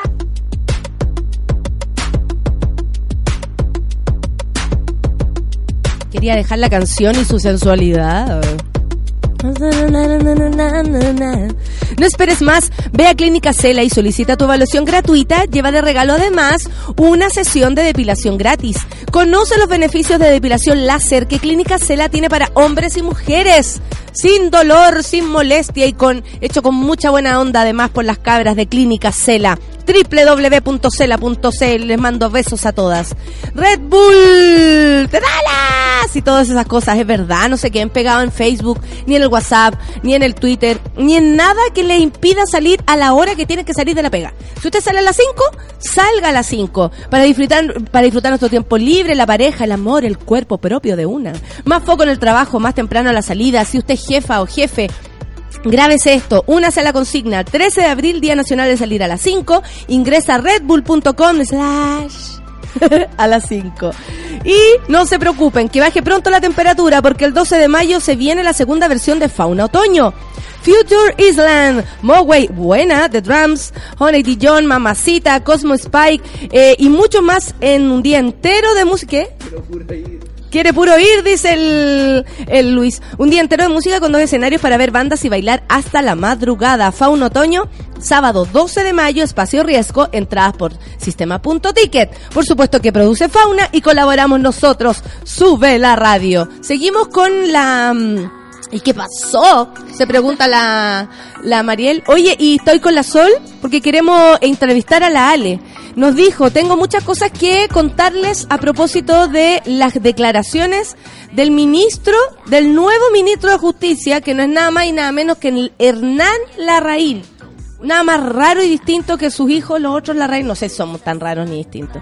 Pero él dijo, eh, respecto a la frase, que la mayoría de los jueces son de izquierda. Ahí la, la, la, la Ale lo, que- le- es- explotó entera. Dijo, hay que hablar. Ya la gota la cara, explotó la cara. me broté, me broté. Y queremos saber por qué. ¿Por qué esta, esta frase llamó tanto la atención? ¿Por quién la habría dicho también? Ya, eh, me broté no solamente por la frase, sino por el contexto. Esto él lo dijo en un eh, conciliábulo ahí en Punta de Tralca, en la UDI, digamos, con todos sus camaradas. Eh, Me, me imagino que haciendo una reunión de análisis político de cómo vamos a enfrentar lo que viene y nos vamos a representar nuestros intereses, llevan, digamos. sí. claro. En eso se llevan todo este tiempo, ¿cómo vamos a claro, enfrentar? No, no, no es- no- no fue un WhatsApp que le mandó hacia un amigo como él ha tratado de hacer aparecer ahora, sino que fue una reunión política donde él dijo, mire, esta es la realidad. Y en la realidad que él eh, eh, representó es que la mayoría de los jueces son de izquierda, que según en su cálculo han habido, eh, esto es obvio porque han habido 24 años de gobiernos de izquierda, dice él, contra eh, solamente 8 de derecha, pero vamos, o sea, cuatro primero y ahora estamos en- entrando a los otros cuatro, entonces ahora vamos a, tratar de emparejar la cancha. Esa fue su, eh, su postura política. ah, Ahora, ¿Cuál yo... es la justificación para que alguien diga algo así? ¿Es cierto que esta gente es de izquierda, tan de izquierda que puede influir? ¿Es necesario el cuoteo político, digamos? ¿Es como es lo que le deberíamos exigir al Poder Judicial o debería ser independiente? Ya, lo que pasa es que hay que partir primero de preguntarse a qué jueces se refiere Hernán Larraín. Porque tenemos Podemos decirlo y... muchos distintos claro. tipos de jueces. Tenemos desde los jueces de familia, jueces civiles, jueces penales y jueces de la Corte Suprema. Eh, yo creo que él probablemente se estaba refiriendo a la Corte Suprema. Ahora, hay que decir también que en Chile, eh, en la, eh, por la reforma procesal penal que se hizo el año 2000 o a partir del 2000, se separó la Corte Suprema de eh, lo que se hacía en, antiguamente, en que los jueces de primera instancia penales investigaban los crímenes, juzgaban los crímenes, como les contaba yo la otra vez. eh, Decía, ¿esta persona es culpable? Sí, es culpable. ¿Qué crees tú que debemos hacer? Eh, sí, yo lo voy a, condenar, sí, lo voy a condenar. Por sí y antes sí, digamos, era como eh, súper absurdo. Eh, y después la Corte Suprema además podía revisar todos los casos para abajo. Era un sistema súper vertical, era oral, era escrito, o sea, no era oral, era escrito y todos los expedientes se llevan eh, eh, por escrito. Si se perdía el expediente, alguien ahí se las amañaba para perder un expediente, se acabó el caso.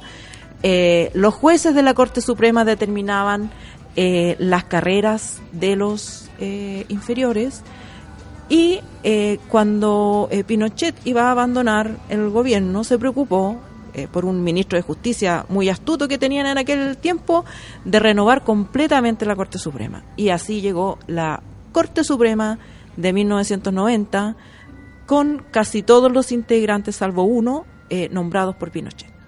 Casi de colonia dignidad Claro. y la gente para allá. Y esa Corte Suprema defendía Colonia Dignidad a la par que el Mercurio y a la par que, que hay que O sea, decirlo también, don Hernán. Larraín. Don Claro. Hernán Larraín fue uno de los principales defensores de Colonia Dignidad en aquel tiempo. Yo creo que las personas pueden cometer pecados en el pasado, pueden cambiar de opinión y no se puede estar constantemente juzgando a Hernán Larraín. No, a, eh, a mí no me parece que Hernán Larraín es como el más extremista derechista de la UDI, hay otros peores. Eh, pero, pero él tiene una postura, una mirada política que dice básicamente que eh, eh, la concertación, que él considera de izquierda, yo me imagino, eh, estuvo 24 años nombrando jueces. Y no se hace cargo de que fue la propia derecha la que eh, primero tuvo una Corte Suprema enterita para ellos eh, en los primeros años de la transición. Y después cuando se eh, discutió, ah, bueno, hay que cambiar este sistema de nominaciones, ya no resistía más la cuestión, eh, Soledad Alvear eh, presentó un proyecto y para contentar a la derecha, eh, decidieron... todo proyecto de la democracia cristiana. en aquel minuto dijeron, le vamos a dar al Senado el poder de, de- de vetar. Cada vez que tú nombras a un ministro de la Corte Suprema, tienes que contar con el apoyo de la oposición porque necesita el 75% de los votos. ¿En qué terminó esto? En que cada vez que hay un nombramiento de la Corte Suprema, se nombra uno de la izquierda, según la REIN, o concertación, o y otro de la alianza opositora. O sea, que en el mejor de los casos, si uno sigue este patrón, la Corte Suprema tiene 50% de ministros de derecha y 50% de izquierda.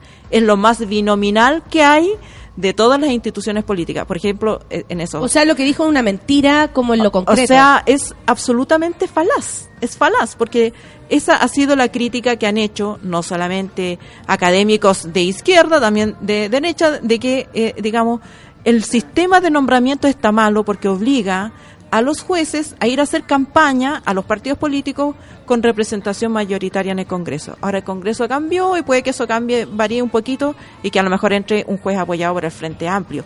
Pero lo que, lo que pasa con la Corte Suprema es que ha sido un sistema binominal que los nombramientos desde que se reformó la Corte Suprema han ido uno y uno. Y han habido jueces muy buenos, porque ser de izquierda o ser de derecha no significa necesariamente que tú Calidad, seas un juez calidad, malo. claro. Han habido jueces insignes como Milton, el propio Milton Huica y Carlos Cerda, a quienes la derecha le bloqueó el nombramiento por años de años porque habían eh, adoptado fallos emblemáticos en causas de derechos humanos. Entonces, no es que la derecha ha estado aquí, pobrecita, de manos atadas. sin- Ellos han bloqueado eh, eh, eh, Nombramientos. nombramientos y, y han impuesto nombres a la par, por lo menos, que la concertación. Y en algunos casos, aunque había este acuerdo de ahora me toca nombrar a uno a mí, cuando la concertación quería nombrar a uno que a la derecha no le gustaba, y aunque le tocaba a la concertación nombrar, ellos lo bloqueaban igual. Y bloquearon a Milton Huica por el caso de Yo siento mucha desconfianza, Sí, entonces. o sea, y, y teniendo conocimiento de eso, perdón. Ah, teniendo conocimiento de eso, ¿por qué entonces le molestarían ciertos jueces de izquierda al señor Larraín? Yo creo que no es que le molesten, o sea, yo creo que ellos quieren volver a la Corte Suprema de 1990. Ok. No es que ellos crean que la Corte Suprema eh, eh, están mal representados. Ellos quieren una representación aún Absoluta. mayor, aún mayor. Ahora, aquí viene la paradoja de Hernán Larraín. Hernán Larraín dice que los jueces son de izquierda y entonces, si se refiere a la Corte Suprema, es un tema. Si se refiere a los jueces que han estado resolviendo los casos Pentas, Okimich eh, y otros donde han habido importantes eh, personeros de la derecha involucrados, bueno, debería estar súper contento.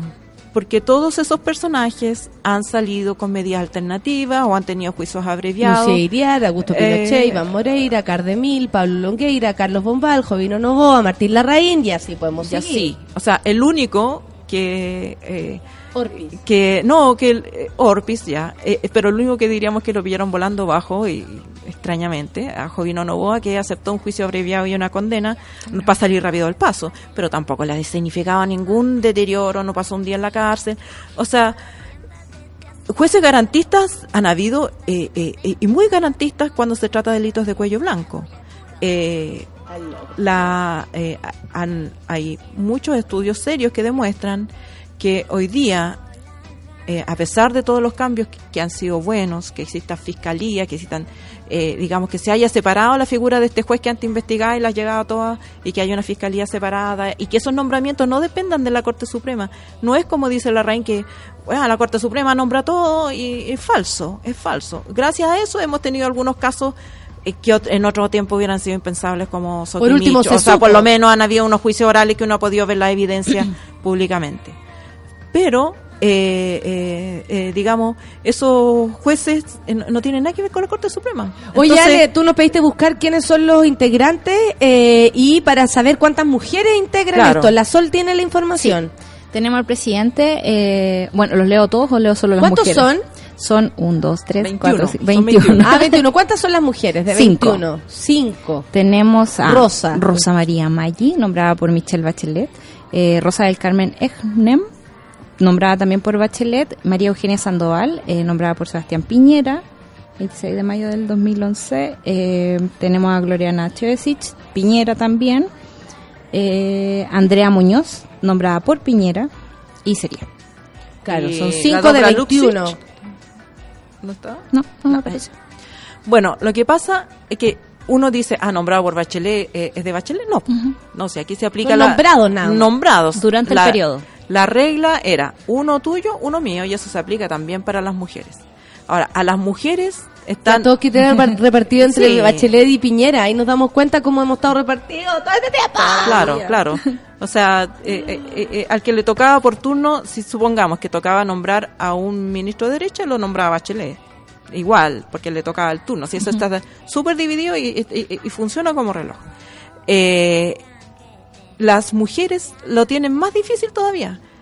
Yo cuento en el libro negro que cuando yo empecé a reportear para ese libro ya en los 90 no había baño de mujeres. No había baño de mujeres. O sea, no es un... eh, Ni no es siquiera para un periodista, No, para nadie, ni para una persona que iba a litigar. O sea, las mujeres tienen que ir a hacer sus necesidades afuera del Palacio de Justicia y, y los hombres tenían regios baños en, en todos los pisos. Ahora hay baño de mujeres. Pero ese 90, los en- 90. En los 90. Pero ese es un síntoma de cómo este poder, o sea, si hay un poder donde eh, eh, eh, está concentrado eh, los cargos de jefatura, eh, en los hombres es el poder judicial. Lo, lo que dicen los propios jueces respecto a sus colegas es horrible. O sea, las mujeres son las tontas, las mujeres son las- a, a las mujeres démosle eh, los tribunales de familia, a las mujeres los tribunales civiles, y es súper difícil ascender a la Corte Suprema desde un tribunal de familia. Eh, eh, es muy difícil. Entonces, entrevistar a estas cinco mujeres de cómo llegaron a la Corte Suprema sería sería un Muy notón, sería muy- muy valioso. Anotado. Pero, por ejemplo, el otro día me encontraba con, con, un- con una amiga eh, eh, que estaba, se tomaron una foto, una amiga jueza, se tomaron una foto y una ministra de la Corte Suprema, que no voy a mencionar, eh, pidió que sacara la foto de nuevo porque tenía que esconder el, el trago. ¿Por qué? Eh, eh, sus colegas se sacan fotos eh, eh, pues, chupando, En cualquier digamos, ah, situación de bueno, la en vida, cualquier cóctel no con una cuidados. copita de vino no, no les pasa nada. Pero eh, eh, hay también una sanción moral muy estricta sobre las mujeres en el Poder Judicial. Las mujeres en el Poder Judicial no se pueden separar, o sea, se separa escándalo, se... eh, Deben estar casadas, me imagino, y con Claro, o sea, casadas con hijos. Hay un prototipo de la jueza que es un, eh, que es un prototipo ultra conservador. El modo de vestir, el modo de conversar. En los tiempos en que yo reporté, el presidente de la Corte Suprema no le daba las manos a las mujeres. Le daba la mano solo a los hombres. Era una, es, o sea, el machismo es, te lo encargo. Y además de eso, tú tienes que, si quieres ascender, ir a hacer esta práctica del besamano, que antiguamente era solo ante el ministro de Justicia. Antes, si yo quería ascender y quería que el gobierno me nombrara, me eligiera de esa quina que, que, que me habían elegido, tenía que hacer, bueno, primero el besamano, o sea, ir a presentarme y pedirle a los jueces que me incluyeran en una quina. Lo que se da es un espacio para los abusos y el, el tráfico de favores enorme. Luego tenía que ir a hacer lo mismo a la antesala entre los ministros de justicia. Eh, ahora hay una tercera instancia que es hay que hacer eso con los senadores. Entonces hay operadores de lado y lado, porque los normalmente los parlamentarios no conocen a los jueces, entonces hay operadores que le dicen, mira, esta es la cartilla, ah, aquí tenemos que apoyar a este porque no sé qué, y el otro trae su cartilla, y así se hace, eh, es todo un sistema de besamanos y de, y, y de favores que hay que dar y conceder donde la mujer está en una situación más precaria, porque está la posibilidad de eh, tener que solicitar que ese favor sea sexual. Entonces, eh, muchas juezas se quedan en, en, en la primera instancia y no logran ascender porque no logran entrar en esta máquina de, filtros que, que va hacia arriba, donde importan la familia. Si eres masón, si eres católico, también es otra manera de entrar a la Corte Suprema. Los ministros de justicia normalmente o son católicos, como la Raín, o son masones, como el ministro Campos. Exactamente, como el que salió recién, el, el que, que, que son, que son ministerios donde uno sabe. Educación. Educación es un coto vedado normalmente de la Iglesia Católica. Y entonces eh, hay mucha más agua corriendo en este río que simplemente decir hay jueces de izquierda y vamos a cambiar en los jueces de izquierda por jueces de derecha. No. Hagámonos cargo de que efectivamente un sistema de designación que es muy poco transparente, que eh, se presta para toda clase de influencias indebidas y donde ha- han llegado jueces extraordinarios a la Corte Suprema, han llegado, pero con mucho, a mucho, con mucho costo y muchas heridas y rasmilladuras en el camino y no debiera ser así. Claro, que no terminan siendo lo que, lo que en un principio Lo que eran. supuestamente. Y el Poder Judicial termina impactando la independencia porque hay otro tema que también tiene que ver con la independencia. Eh, En Chile no existe un Poder Judicial independiente, no solo porque el sistema de designaciones depende de los otros dos poderes del Estado, o sea, te ponen en una situación de subordinación, sino que además porque no manejan su presupuesto. Los ministros de la Corte Suprema todos los años tienen que ir a, a, a pelear por el presupuesto junto con la con, eh, eh, con cualquier organismo eh, del Estado. Y el Estado, pues, obviamente, que aprovecha eso para imponer condiciones. O sea, eh, no puede eh, eh, los ministros de Corte Suprema, en teoría, hacer huelga, aunque han hecho en, en el pasado, pero en teoría no pueden hacer huelga. Por... Entonces, eh, eh, ¿qué pasa ahí? ¿Cuán- ¿Cuánta dependencia y subordinación hay a través del control monetario del Ejecutivo y el Legislativo sobre el Poder O Judicial? sea, poderes independientes. O sea, poder cagando. independiente, no, no. Y más allá, digamos, de, de esta toda, de esta dependencia que tienen por todas partes, el día a día es súper machista y misógino. Yo me imagino. O ¿Cómo sea, eso si en los afecta 90, a las 20 años que tienen baño. O sea, eso habla de que están años luz de lo que la, la calle misma es. Sí, me, me llama la atención porque revisando como lo- los archivos de Navila y cómo los jueces se refieren a ella cuando llega a la última instancia de la Corte Suprema, uno dice, de verdad, esta gente no cree que nosotros somos personas. O sea, cree que partimos como desde De un segundo de- nivel para abajo, así como no, no, no, no estamos a su altura. A mí me llama la atención eso, o sea, como la forma de referirse y cómo vamos creando la, la, la sociedad a partir de eso. Claro, bueno, eh, eh, eh, es un club de Toby el Poder Judicial en general, y entonces la gente acarrea con sus propios prejuicios y sus creencias. Eh, eh, en general eh, es premiado eh, el conservadurismo, es premiado el juez que no se tira, no, que no destaca mucho ni para el lado ni para el otro, digamos que para que No tratar molesta. para tratar de calzar con la, eh, eh, con la de- los ascensos. Eh, entonces llega un tipo de juez así, pues como, como no me acuerdo quién era el que eh, era, ¿Quién fue ese? Lamberto Cisterna. Lamberto Cisterna. Lamberto Sí, Cisterna que fue eh, que se reía después en el- eh, en- sobre eh, en Návila. Entonces uno se pregunta y, y- y también hay muchos expertos que dicen en ese límite, en ese límite, ¿le sirven los conocimientos de derecho a este señor? ¿O en, en ese límite es igual él que cualquier ciudadano en la calle? Entonces, ¿por qué no tenemos jurados, por ejemplo? O Sí, sea, eh, o sea, por lo que me decís, eh, es casi más mundano que la persona que va en la calle. La, O sea, la persona que en la claro, calle al menos se está haciendo la cargo persona de que, su, que en la calle tiene más día a día. tiene más contaminación con la realidad el, el señor Lamberto Cisterna eh, ha vivido en su burbuja y ha crecido en su burbuja y, baño y de se va a jubilar en su burbuja y, y no tiene idea de lo que está pasando afuera. Es como es como lo que le pasa a Sati o sea de verdad no, usted no, no no lee los diarios no no tiene un asesor que le diga que, que el mundo cambió. Eh, es como esa eh, entonces el poder judicial hay muchos modelos de poder judicial y a la gente le da como como temor meterse es como lo- es como economía así como ay el ley es derecho como no, sí, hay modelos. Hay modelos donde eh, hay modelos donde los jueces son electos, hay modelos donde el- el- los ciudadanos participan a través de jurados. O sea, es- están como, están engorrosos que ni siquiera nos hemos Es- metido exacto, a aprender de qué se trata y, y, y nos han Y- engrupido como en base a esa estructura. Exacto, po. y hay otro y, es- y es como otro de los aspectos donde como no sabemos, no queremos entender y es muy enredado y todo, mejor dejemos lo que lo decían ellos, eh, nos meten el dedo en la boca. Oye, Ale, y claro, cuando salió tu libro y todo, yo sé que te tenés que ir, pero eh, cuando eh, eh, tú, lo que escribís en el libro también tiene que ver con eso, como con el día a día del lugar. Exacto. O sea, eh, yo sé, te pegó fuerte, pero pero al estar ahí yo creo que es triple más fuerte ver como que no hay ni un baño. O sea, de verdad yo quedé, pero Sí. Loca con muy ese fuerte. dato. Es, es muy fuerte que en los 90 no existiera, No o sea, ni siquiera por la... Porque me imagino Ni que la por lo la- hacían las mujeres. Pues. No, y la funcionaria estaba lleno de funcionarias, o sea, no Eh, habían secretarias. ministras, pero habían secretarias, habían funcionarias, que están todos los funcionarios que, que estaban firmando papeles. Y todas esas personas y- y salían. todas esas personas tenían que salir a la calle, a cualquier café, al baño. Y las periodistas que estábamos ahí 13, 14 horas también. O sea, era un ser absolutamente inferior. Y esto fue hace nada, 20 años. hace 20 años. Pusieron baños, yo creo que cuando hicieron la reforma, eh, y, y y ahí llegó platita y reformaron el edificio, como en los 2000 recién aparecieron eh, los baños de, de mujeres y, y claro, y empezó a, eh, progresivamente, ha habido cambio, han habido han empezado, la primera ministra de la Corte Suprema se nombró el 2001, o sea, nunca había habido una mujer en la Corte Suprema. En la Corte de Apelación era más o menos lo mismo. Había una, dos, una por aquí y otra, otra señora por allá.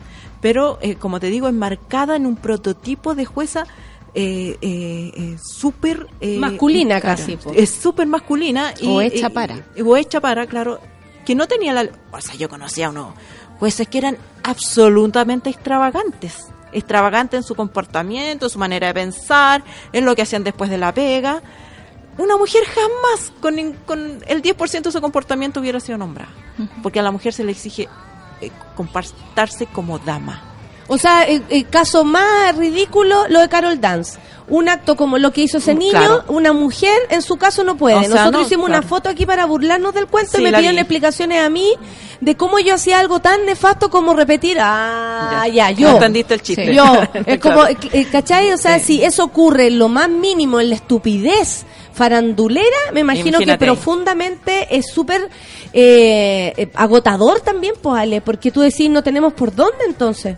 Y, y Claro. me, me imagino también, perdón que me meta, pero Sí. es que estoy pensando, por ejemplo, en los movimientos civiles de Estados Unidos, donde la gente realmente logra meterse un poco con los jueces o conversar con ellos, mover ciertas Porque tienen cosas. que le son electos. Claro. Los jueces, o sea, hay dos Son tipos de conocidos por dos- nosotros, al menos. hay dos tipos de Claro. justicia, la justicia estaduales, cada estado tiene su poder judicial y la justicia, digamos, del país federal. Es la federal eh, eh, es nombrada por por eh, el, ejecutivo, pero en la en las estaduales los jueces van acá y hacen campaña y son electos por los ciudadanos y mucha gente decía no pero que así se mete la política hello o sea por lo menos hay eh, hay posibilidad de que participen más eh, opiniones políticas que las que tenemos en el sistema hoy día que está absolutamente cooptado Repartido por, el monopolio. claro, por el duopolio, por los que tengan el- la mayor cuota de poder en los otros dos poderes del Estado ¿Es posible quebrar un poco eso o estamos condenados por un montón de tiempo a que nos sigan como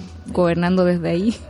O sea, yo creo que los déficits democráticos en Chile son severos, sí. partiendo porque tenemos una constitución eh, De Mentirosa. o sea, una constitución que fue eh, hecha en, en dictadura. O sea, partiendo tenemos una constitución y eso también Nuestras establece bases son la dictadura. claro, prioridades y, eh, y diseña el Poder Judicial, por ejemplo. La Constitución diseña nuestro Poder Judicial, diseña el Tribunal Constitucional.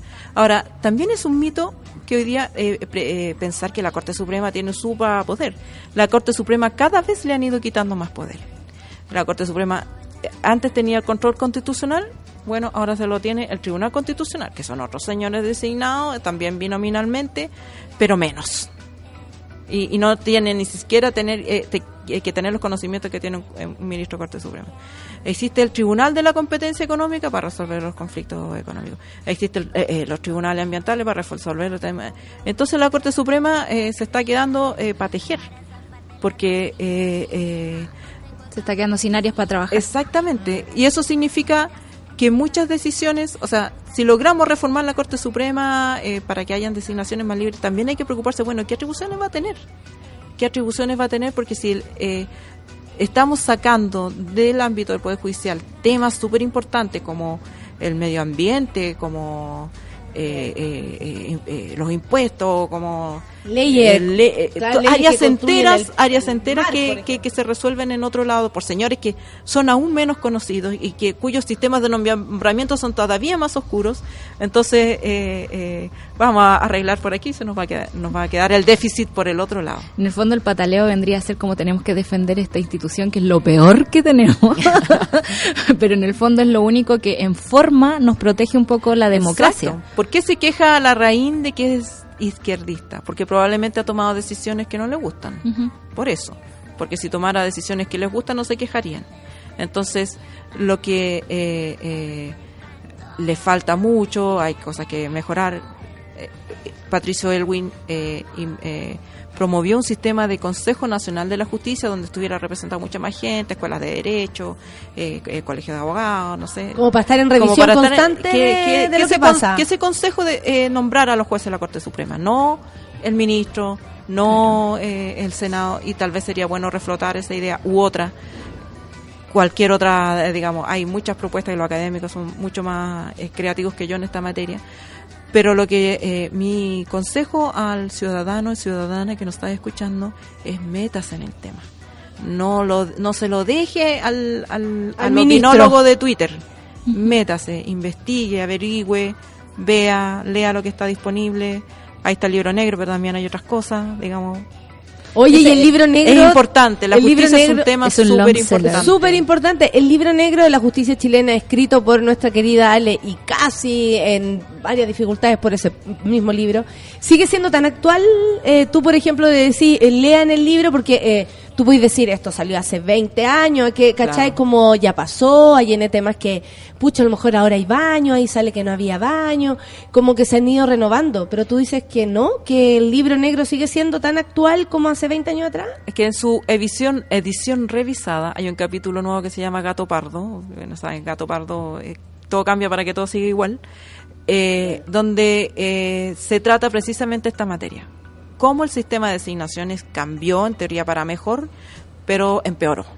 Y el tema de las designaciones en el Poder Judicial, de los ascensos, eh, es un tema que eh, eh, cuando se hizo la reforma procesal penal ya había algunos que advertían que esto iba a ser peor, porque como les decía yo, los jueces no solamente quedan bajo el arbitrio de los ministros de justicia, sino que también de las mayorías que puedan o existir o no en el Congreso, y eso significa agachar el moño y ir a, a- a ofrecer algún tipo de compensación. O sea, si me nombráis, bueno, Es un cambalache. yo te voy a recibir cuando cuando tú tengas un problema, eh, digamos, eh, eh, eh, eso es más o menos normal y es natural en ese sistema de designaciones. Qué cosa más terrible. Yo a mí me pasa que he estado caminando mucho por el centro de Santiago ahora y eh, ver el Tribunal Constitucional, ver la moneda súper ar- eh, con rejas por todas partes, es como que ya simbólicamente nos dicen no se metan con esto, ni siquiera respiren lo que lo que podemos, lo que puede pasar acá. Entonces, eh, a mí me parece que es nuestro deber así informarnos y saber. Yo misma creo, no sé cómo funciona todo el sistema judicial. Eh, Claro, pero y encima ahora no hay educación cívica en los colegios y estamos retirando filosofía, y Ya, como todos los claro. ramos donde uno se puede hacer cargo. Porque filosóficamente, eh, eh, ¿cuál es la base de que exista un poder judicial? Se supone que existe un ejecutivo, eh, eh, eh, eh, digamos que aplica eh, su programa, sus políticas públicas, pero el ejecutivo siempre quiere reproducirse, siempre quiere extender su poder. Esa es la naturaleza del ejecutivo. En el, en el Congreso las fuerzas políticas representadas luchan y todo y tratan de imponer un- un- una cierta visión. El judicial se supone que es el contrapeso. En el judicial le, le se supone que le tiene que decir al ejecutivo, al legislativo, no señor, usted no puede hacer eso porque esto atenta contra los derechos humanos de esta persona. Está bien, usted quiere llevar a los delincuentes presos, pero resulta que la- todas las personas tienen derecho y esto que usted me está mostrando no es evidencia suficiente para meter a esta persona presa. O eh, esta persona sí va a ir presa porque aunque tiene contacto en el Ejecutivo y el Legislativo como para escabullir, bueno, la evidencia es suficiente para meterla presa aunque sea de apellido Larraín Suercaso. No hay un, no hay un, un, un ente como imparcial. No existe. El Poder Judicial es el llamado a ser ese poder imparcial. Esa es la función del Poder Judicial, ser contrapeso de los otros dos y para eso tienen que haber mecanismos que resguarden su independencia. ¿Cómo se resguarda la independencia? En dos aspectos fundamentales. Uno, el sistema de designaciones de jueces. Dos, el presupuesto. Porque no hay independencia, lo sabemos las mujeres. Si tú no manejas tu platita, no hay independencia posible. Oye, y después sale, por ejemplo, el- el- los fiscales de otra volapo.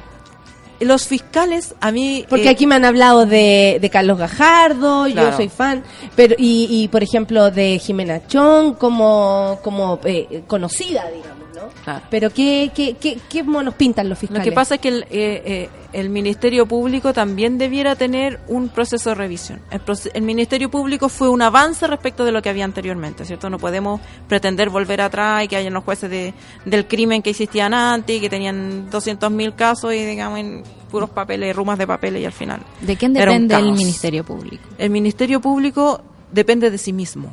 El Ministerio Público es una institución autónoma del Estado no tiene, la Corte Suprema no tiene supervisión de ello, la única manera de destituir, por ejemplo, un fiscal es que cometa una, un, un grave abandono de deberes, como ya hay que hacer una acusación constitucional similar a la que se hace para remover a un ministro de Corte Suprema. Entonces, un poder autónomo y es lógico que así sea porque es precisamente para evitar las presiones del exterior. Y en esa autonomía Pero- agarran un vuelo. digamos. Pero, pero en esa autonomía, y, y- y digamos, eh, eh, hay muchas evidencias de esto, hay, por supuesto, también eh, presiones internas que no se saben, hay chanchas, eh, de piso y corrupción también. También hubo un caso hace poco eh, que fue poco difundido de una persona que estaba encargada de seleccionar el personal, un hombre, que eh, eh, abusaba sexualmente de las personas que querían ser ascendidas.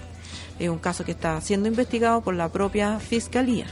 Entonces, también es un tema. ¿Quién investiga a lo- a los fiscales que meten la plata? Los propios fiscales. O sea, es lo mismo que le criticábamos anteriormente al, a Carabinero o lo que le, le criticamos a otros poderes del Estado, eh, como eh, el Poder Judicial. O sea, si hay un juez involucrado en algo, ¿quién va a investigar? El Poder Judicial. Eh, eh, no, no existe ese contrapeso que, que- que debiera tener eh, el Ministerio Público, pero también, ojo, ¿quién está pidiendo el contrapeso? Eh, entonces ahí uno tiene que, que ser eh, más avispadito, creo yo. El, o sea, Sí, el ítem sí, independencia no- nos tiene así como hace rato en Claro, pendiente. y hay que, hay que, hay que ver si es el, el zorro el que le está pidiendo eh, a las gallinas ser independientes, porque a lo mejor lo que quiere el zorro es eh, con arrancarse los con los huevos. Claro. con los pollos, porque en este caso, eh, ¿por qué hay tanto resquemor con la fiscalía? No, no, mm, no por los problemas internos de, de independencia, hay problemas con los fiscales porque los fiscales llevaron a, a los tribunales a personas De que poder. nunca pensaron pisar un tribunal en este país. Exactamente. Oye, yo me robé a la Ale unos 15 minutos más, pero la verdad es que es súper entretenido conversar con alguien que sabe del tema. De vez en cuando Así. vamos a pedir el panel aclaración. ¿De qué se trata esto? Sí, hoy día vamos a hacer zumbar el poder ejecutivo, judicial, todos los poderes. Gracias Ale por explicarnos, por ayudarnos a entender, por despertarnos y decirnos otra vez más, metámonos en los temas. Es la única forma que tenemos después de juzgar ciertas situaciones ya que estamos hablando de justicia. Exactamente. ¿Cierto? Gracias Ale, que te vaya súper bien, que tengas una muy buena semana de aquí al próximo miércoles. Gracias Solcita por acompañarme en este lapsus. Y vamos con música y luego volvemos con la invitada que acaba de subir la escalera en un estado eh, quedó muy mal. Yo la vi. De la Soul con Snoop Dogg. ¿Qué tal? Kane, paga, paga, mira. Paga, paga,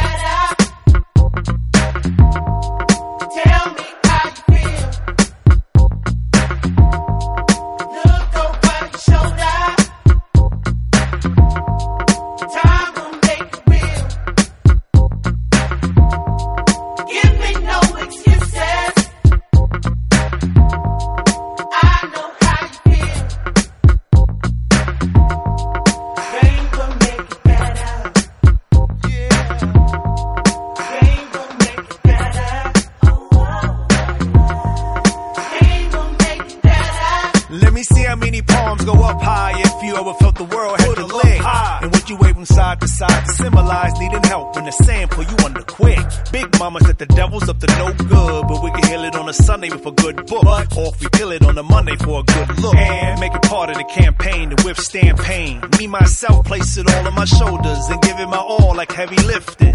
No game without tears and sweat. They claim blue skies with white clouds steady drifting. When pain come to get ya, and hit you like flow. Better times will pick ya. Do what you gotta do. To earn focus in the stormy weather. Come out the tunnel to the light saying.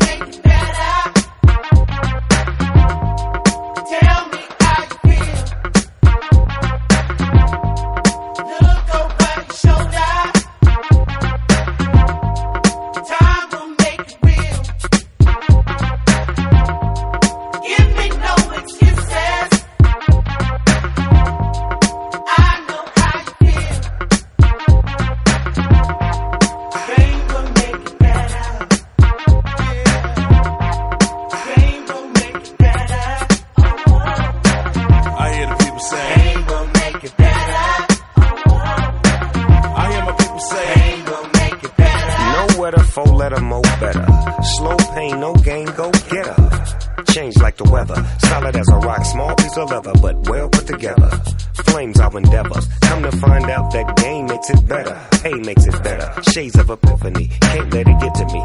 Move so differently, do it so swiftly. Ease into my style, lay mine down. King be crowned, look at me now. Teaching my classes by the masses. Used to gang bang, used to love the clashes. Now cash is the only motivation, but not for me, G. I'm in the public relations. That's food for your daylight soul.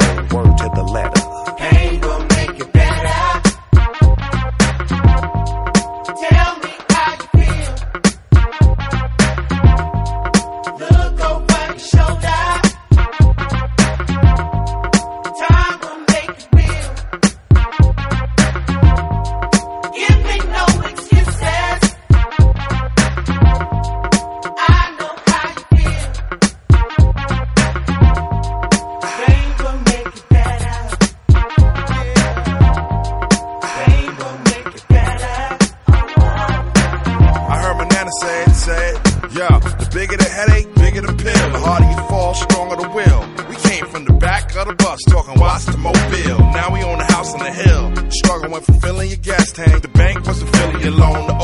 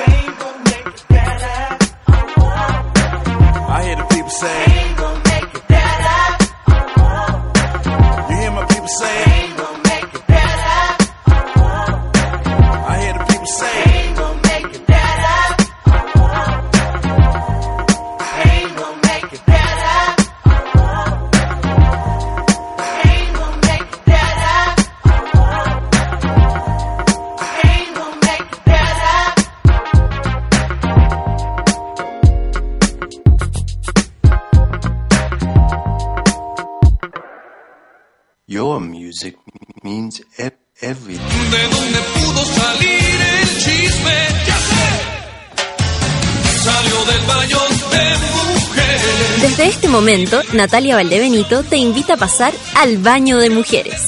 Entra con nosotros y descubre quién es la invitada de hoy. La invitada de hoy, nada más y nada menos que Rosario Mena, periodista, música, pero también tiene tantas cosas que me dijo, oye, también te quiero hablar de esto, y también te quiero hablar de esto, y también te quiero hablar de esto, como esas amigas que a mí me caen tan bien, que tienen tanto que ofrecernos. Hoy día nos visita porque este sábado va a presentar en el Museo Violeta Parra un adelanto. ¿Cierto?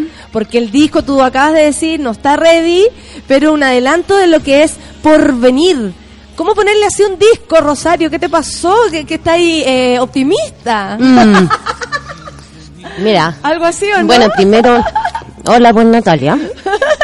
Se está comiendo un una galletita. conocerte. Aquí estamos atendiendo a nuestros invitados de manera Oye, un muy gusto cordial. conocerte y, y muy surrealista acá el, el espacio del Sí. Teatro Súbela, que también está como, que también es un adelanto. También es un adelanto, sí. ¿Viste? Absolutamente. Ahí está el porvenir. pues. no, mira, porvenir son cosas que uno, imágenes que uno junta en su cabeza nomás, ¿ah? porque mm, en realidad tiene que ver con el pueblo de porvenir. Perfecto. Con que yo me obsesioné con, con ese pueblo y fui así tres días, atravesé el estrecho de Magallanes y dije, ya estoy en Tierra del Fuego y fui a porvenir. Y le saqué una foto a una casa que me alucinaba, una casa antigua en ese, en ese pueblo que es como fantasma, porque uno anda, no anda nadie, y cuando te metí a los lugares andan como todo en cámara lenta, ¿cachai? Y aparte como que tomáis conciencia de en el lugar en el mundo en el que estáis y te sentís más loco todavía. Y eso me gusta, me encantan esos lugares como bien dejaditos de la mano de Dios, ¿sí? Y es como un espacio en el que uno quiere resonar como en un mundo, o sea, en un, en un tiempo como tan saturado. vaya. Yo ya no pesco ni el Facebook, más fome que el Facebook. ¿Estáis saturada? Sí, o sea, yo pongo ahí una que otra cosa cuando tengo que difundir algo, ¿cachai? Por Encuentro- supuesto. sí. no, de verdad. O sea, e- es un poco repetido el tema, pero mm, tiene que ver con eso. El porvenir como, es como ese espacio como, como medio vacío donde tú puedes proyectar algo. Donde es posible. Es como esa, es Un como lugar- esa un lugar a esa- llenar. Esa pantalla blanca en la mitad de tu teatro. po. Un lugar, un lugar a llenar, un lugar a cubrir con, con todo lo que vayan haciendo también. Exacto. Tú eres una, una, no quisiera dejar fuera como todas las cosas que tú tienes para ofrecer, amiga, ¿ah? porque eh, te conocemos hace rato y todo, pero como periodista, por ejemplo, se te mezcla...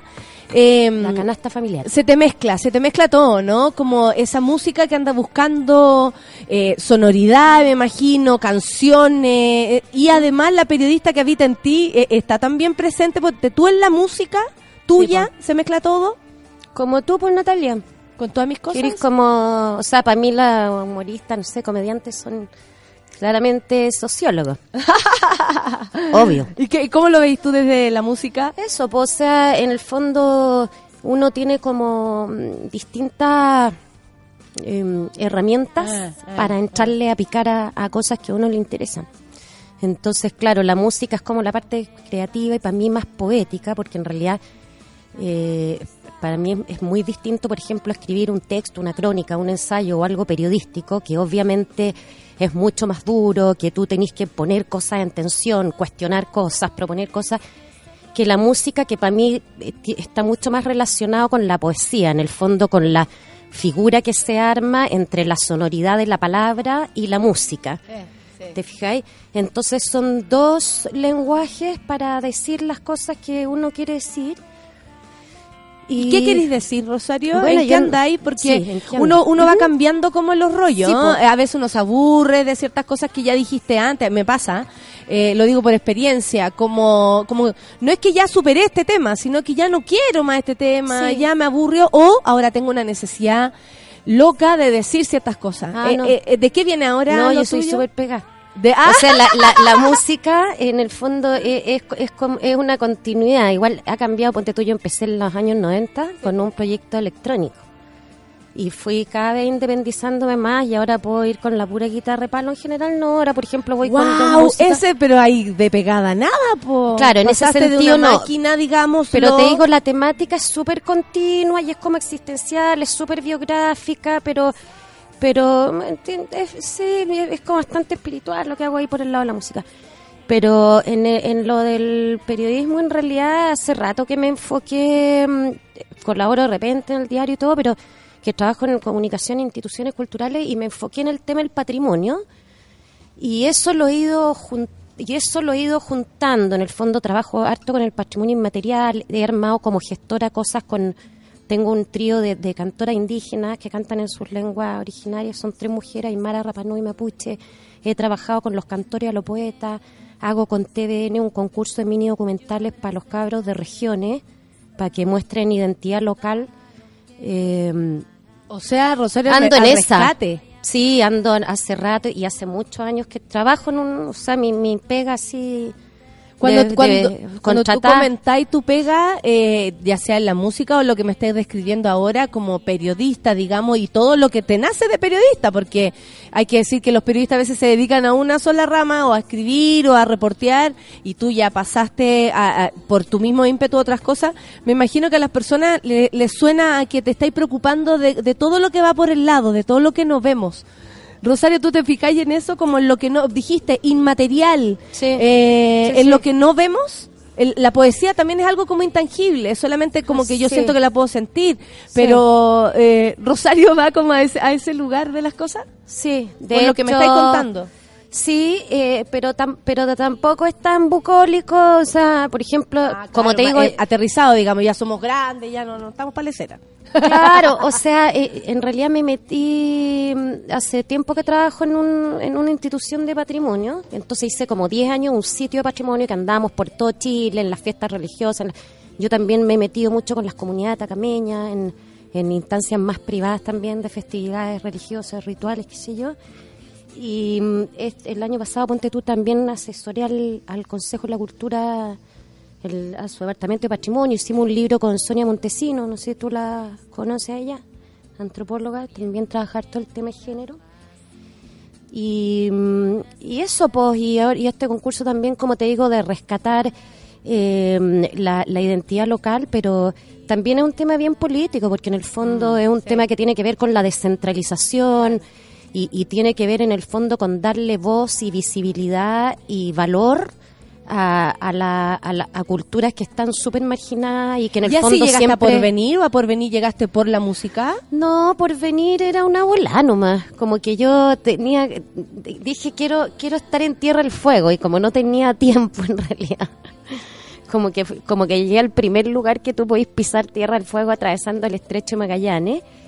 Eh, pero no, también tiene que ver con un cierre de una etapa. El último disco fue mucho más oscuro. Ahí tuve, tuve como una cuestión fuerte, quiebre familiar, todo. Y, y todas esas canciones fueron como. Claro, agarraron toda esa Toda emocionalidad. esa cosa. y Mm, después eso, como que ya pasó un tiempo. Y. Vamos al porvenir. Claro, un poco más, más positivo.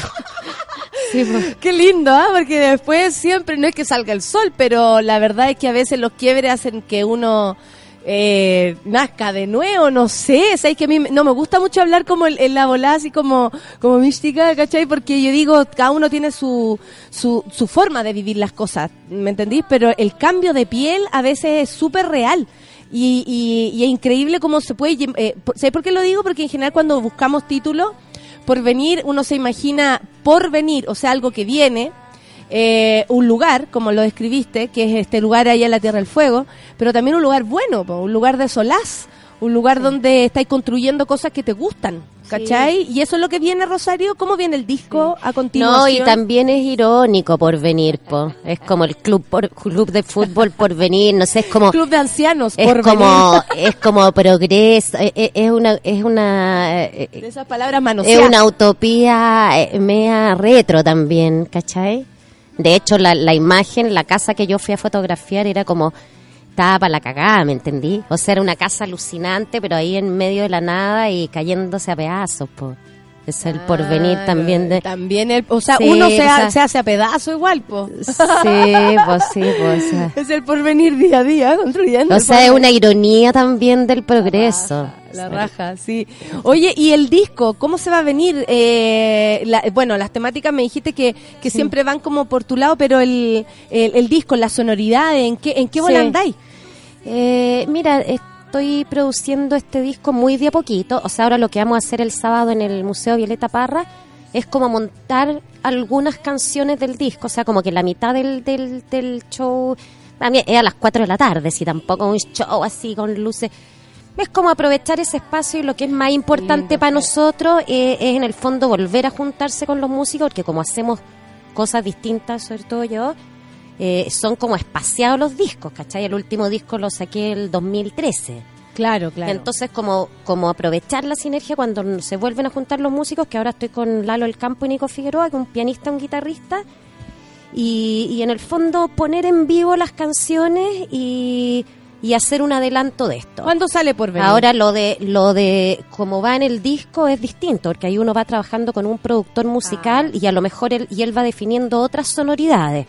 Y de repente se incorpora El viaje en vivo es distinto al viaje del, del escuchar el disco en tu casita, O donde sea, sea. no es eso, es que to- como se está produciendo también.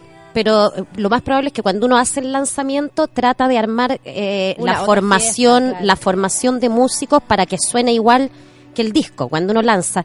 Pero en este caso, como te digo, estamos poniendo en vivo canciones y en paralelo está trabajando el productor que él puede incorporar diferentes sonoridades. De repente mete cama electrónica, de repente dice, no, acá va a ir un teclado y va definiendo arreglos. Y yo creo que va a ser bastante parecido a Náufraga en, en el sentido de la sonoridad, como pop, folk.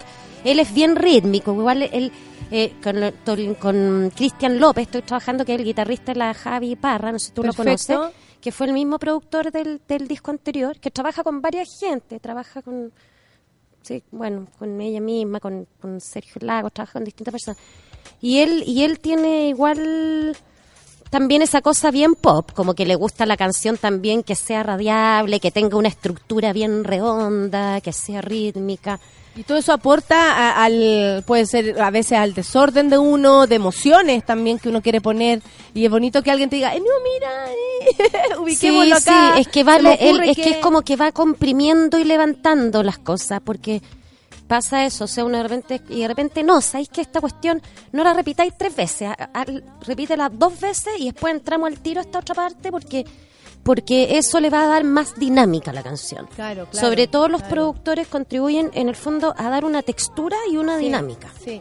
Sí, absoluto lo que me decís y qué bueno que también, por ejemplo, si hay mucha gente con menos experiencia que Rosario nos esté escuchando, le da, eh, porque yo se me imagino que hay mujeres, niñas escuchando que de pronto se pueden sentir inspiradas, ¿cachai? Por ti, que estáis diciendo que ha sido un montón de cosas, que estáis pegando unos caminos en que uno va, vuelve, aprende, saca de aquí y pone allá, y es súper interesante escucharte, Rosario, de verdad que sí. Espero que vuelvas a nuestro programa con Porvenir en mano para que nos toques unas canciones en vivo, si es que alguna vez se puede, sería maravilloso escucharte Sí, en vivo. pues deberíamos hacer acá, está muy Sí, choro este espacio. ¿Viste? La Rosario le echó el ojo. Va a Qué bueno, como- amiga, qué bueno. sí, pues, Necesitamos estudio eso. en vivo, la radio 1 lo hacía, yo ya murió, ¿cachai? Y- Vamos con Súbela. Y fue un espacio súper importante para los músicos chilenos, así que yo creo que, que ese espacio no, no, no hay ni que inventarlo, o sea, eh, eh, la gente lo está esperando. Muchas gracias. Rosario. Oye, eh, Oye, un presenta gusto tú. conocerte, pues. Igualmente, eh, quiero despedir el programa, pero quiero dejar a Rosario, eh, a ella misma, primero invitarlos al, al Museo Violeta Parra este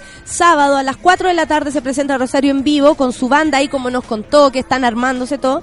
Un trío nomás, venir. no le pongamos tanto Pero color. es un trío, un trío, amiga. Oye, es gratis, es gratis. gratuito y además, un trío, un trío. Y además, eh, quiero que presentes la canción, porque te vamos a escuchar a ti para terminar el programa. Chao, monos, que les vaya ¿Cuál bien. canción?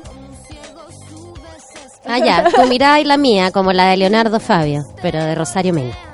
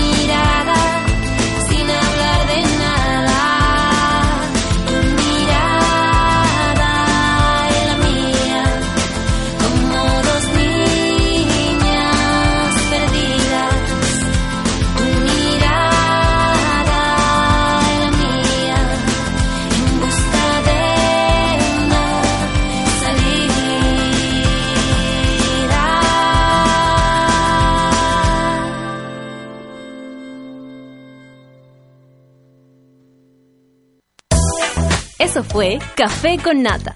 Gracias por ser parte de esta comunidad y hacer de Mordor un lugar más apacible. Natalia Valdebenito te espera de lunes a viernes a partir de las 9 de la mañana en el matinal más hitiado de Chile. Solo en Sube la Radio y en otra sintonía. Café con Nata fue presentado por Clínica Cela, expertos en tratamientos láser.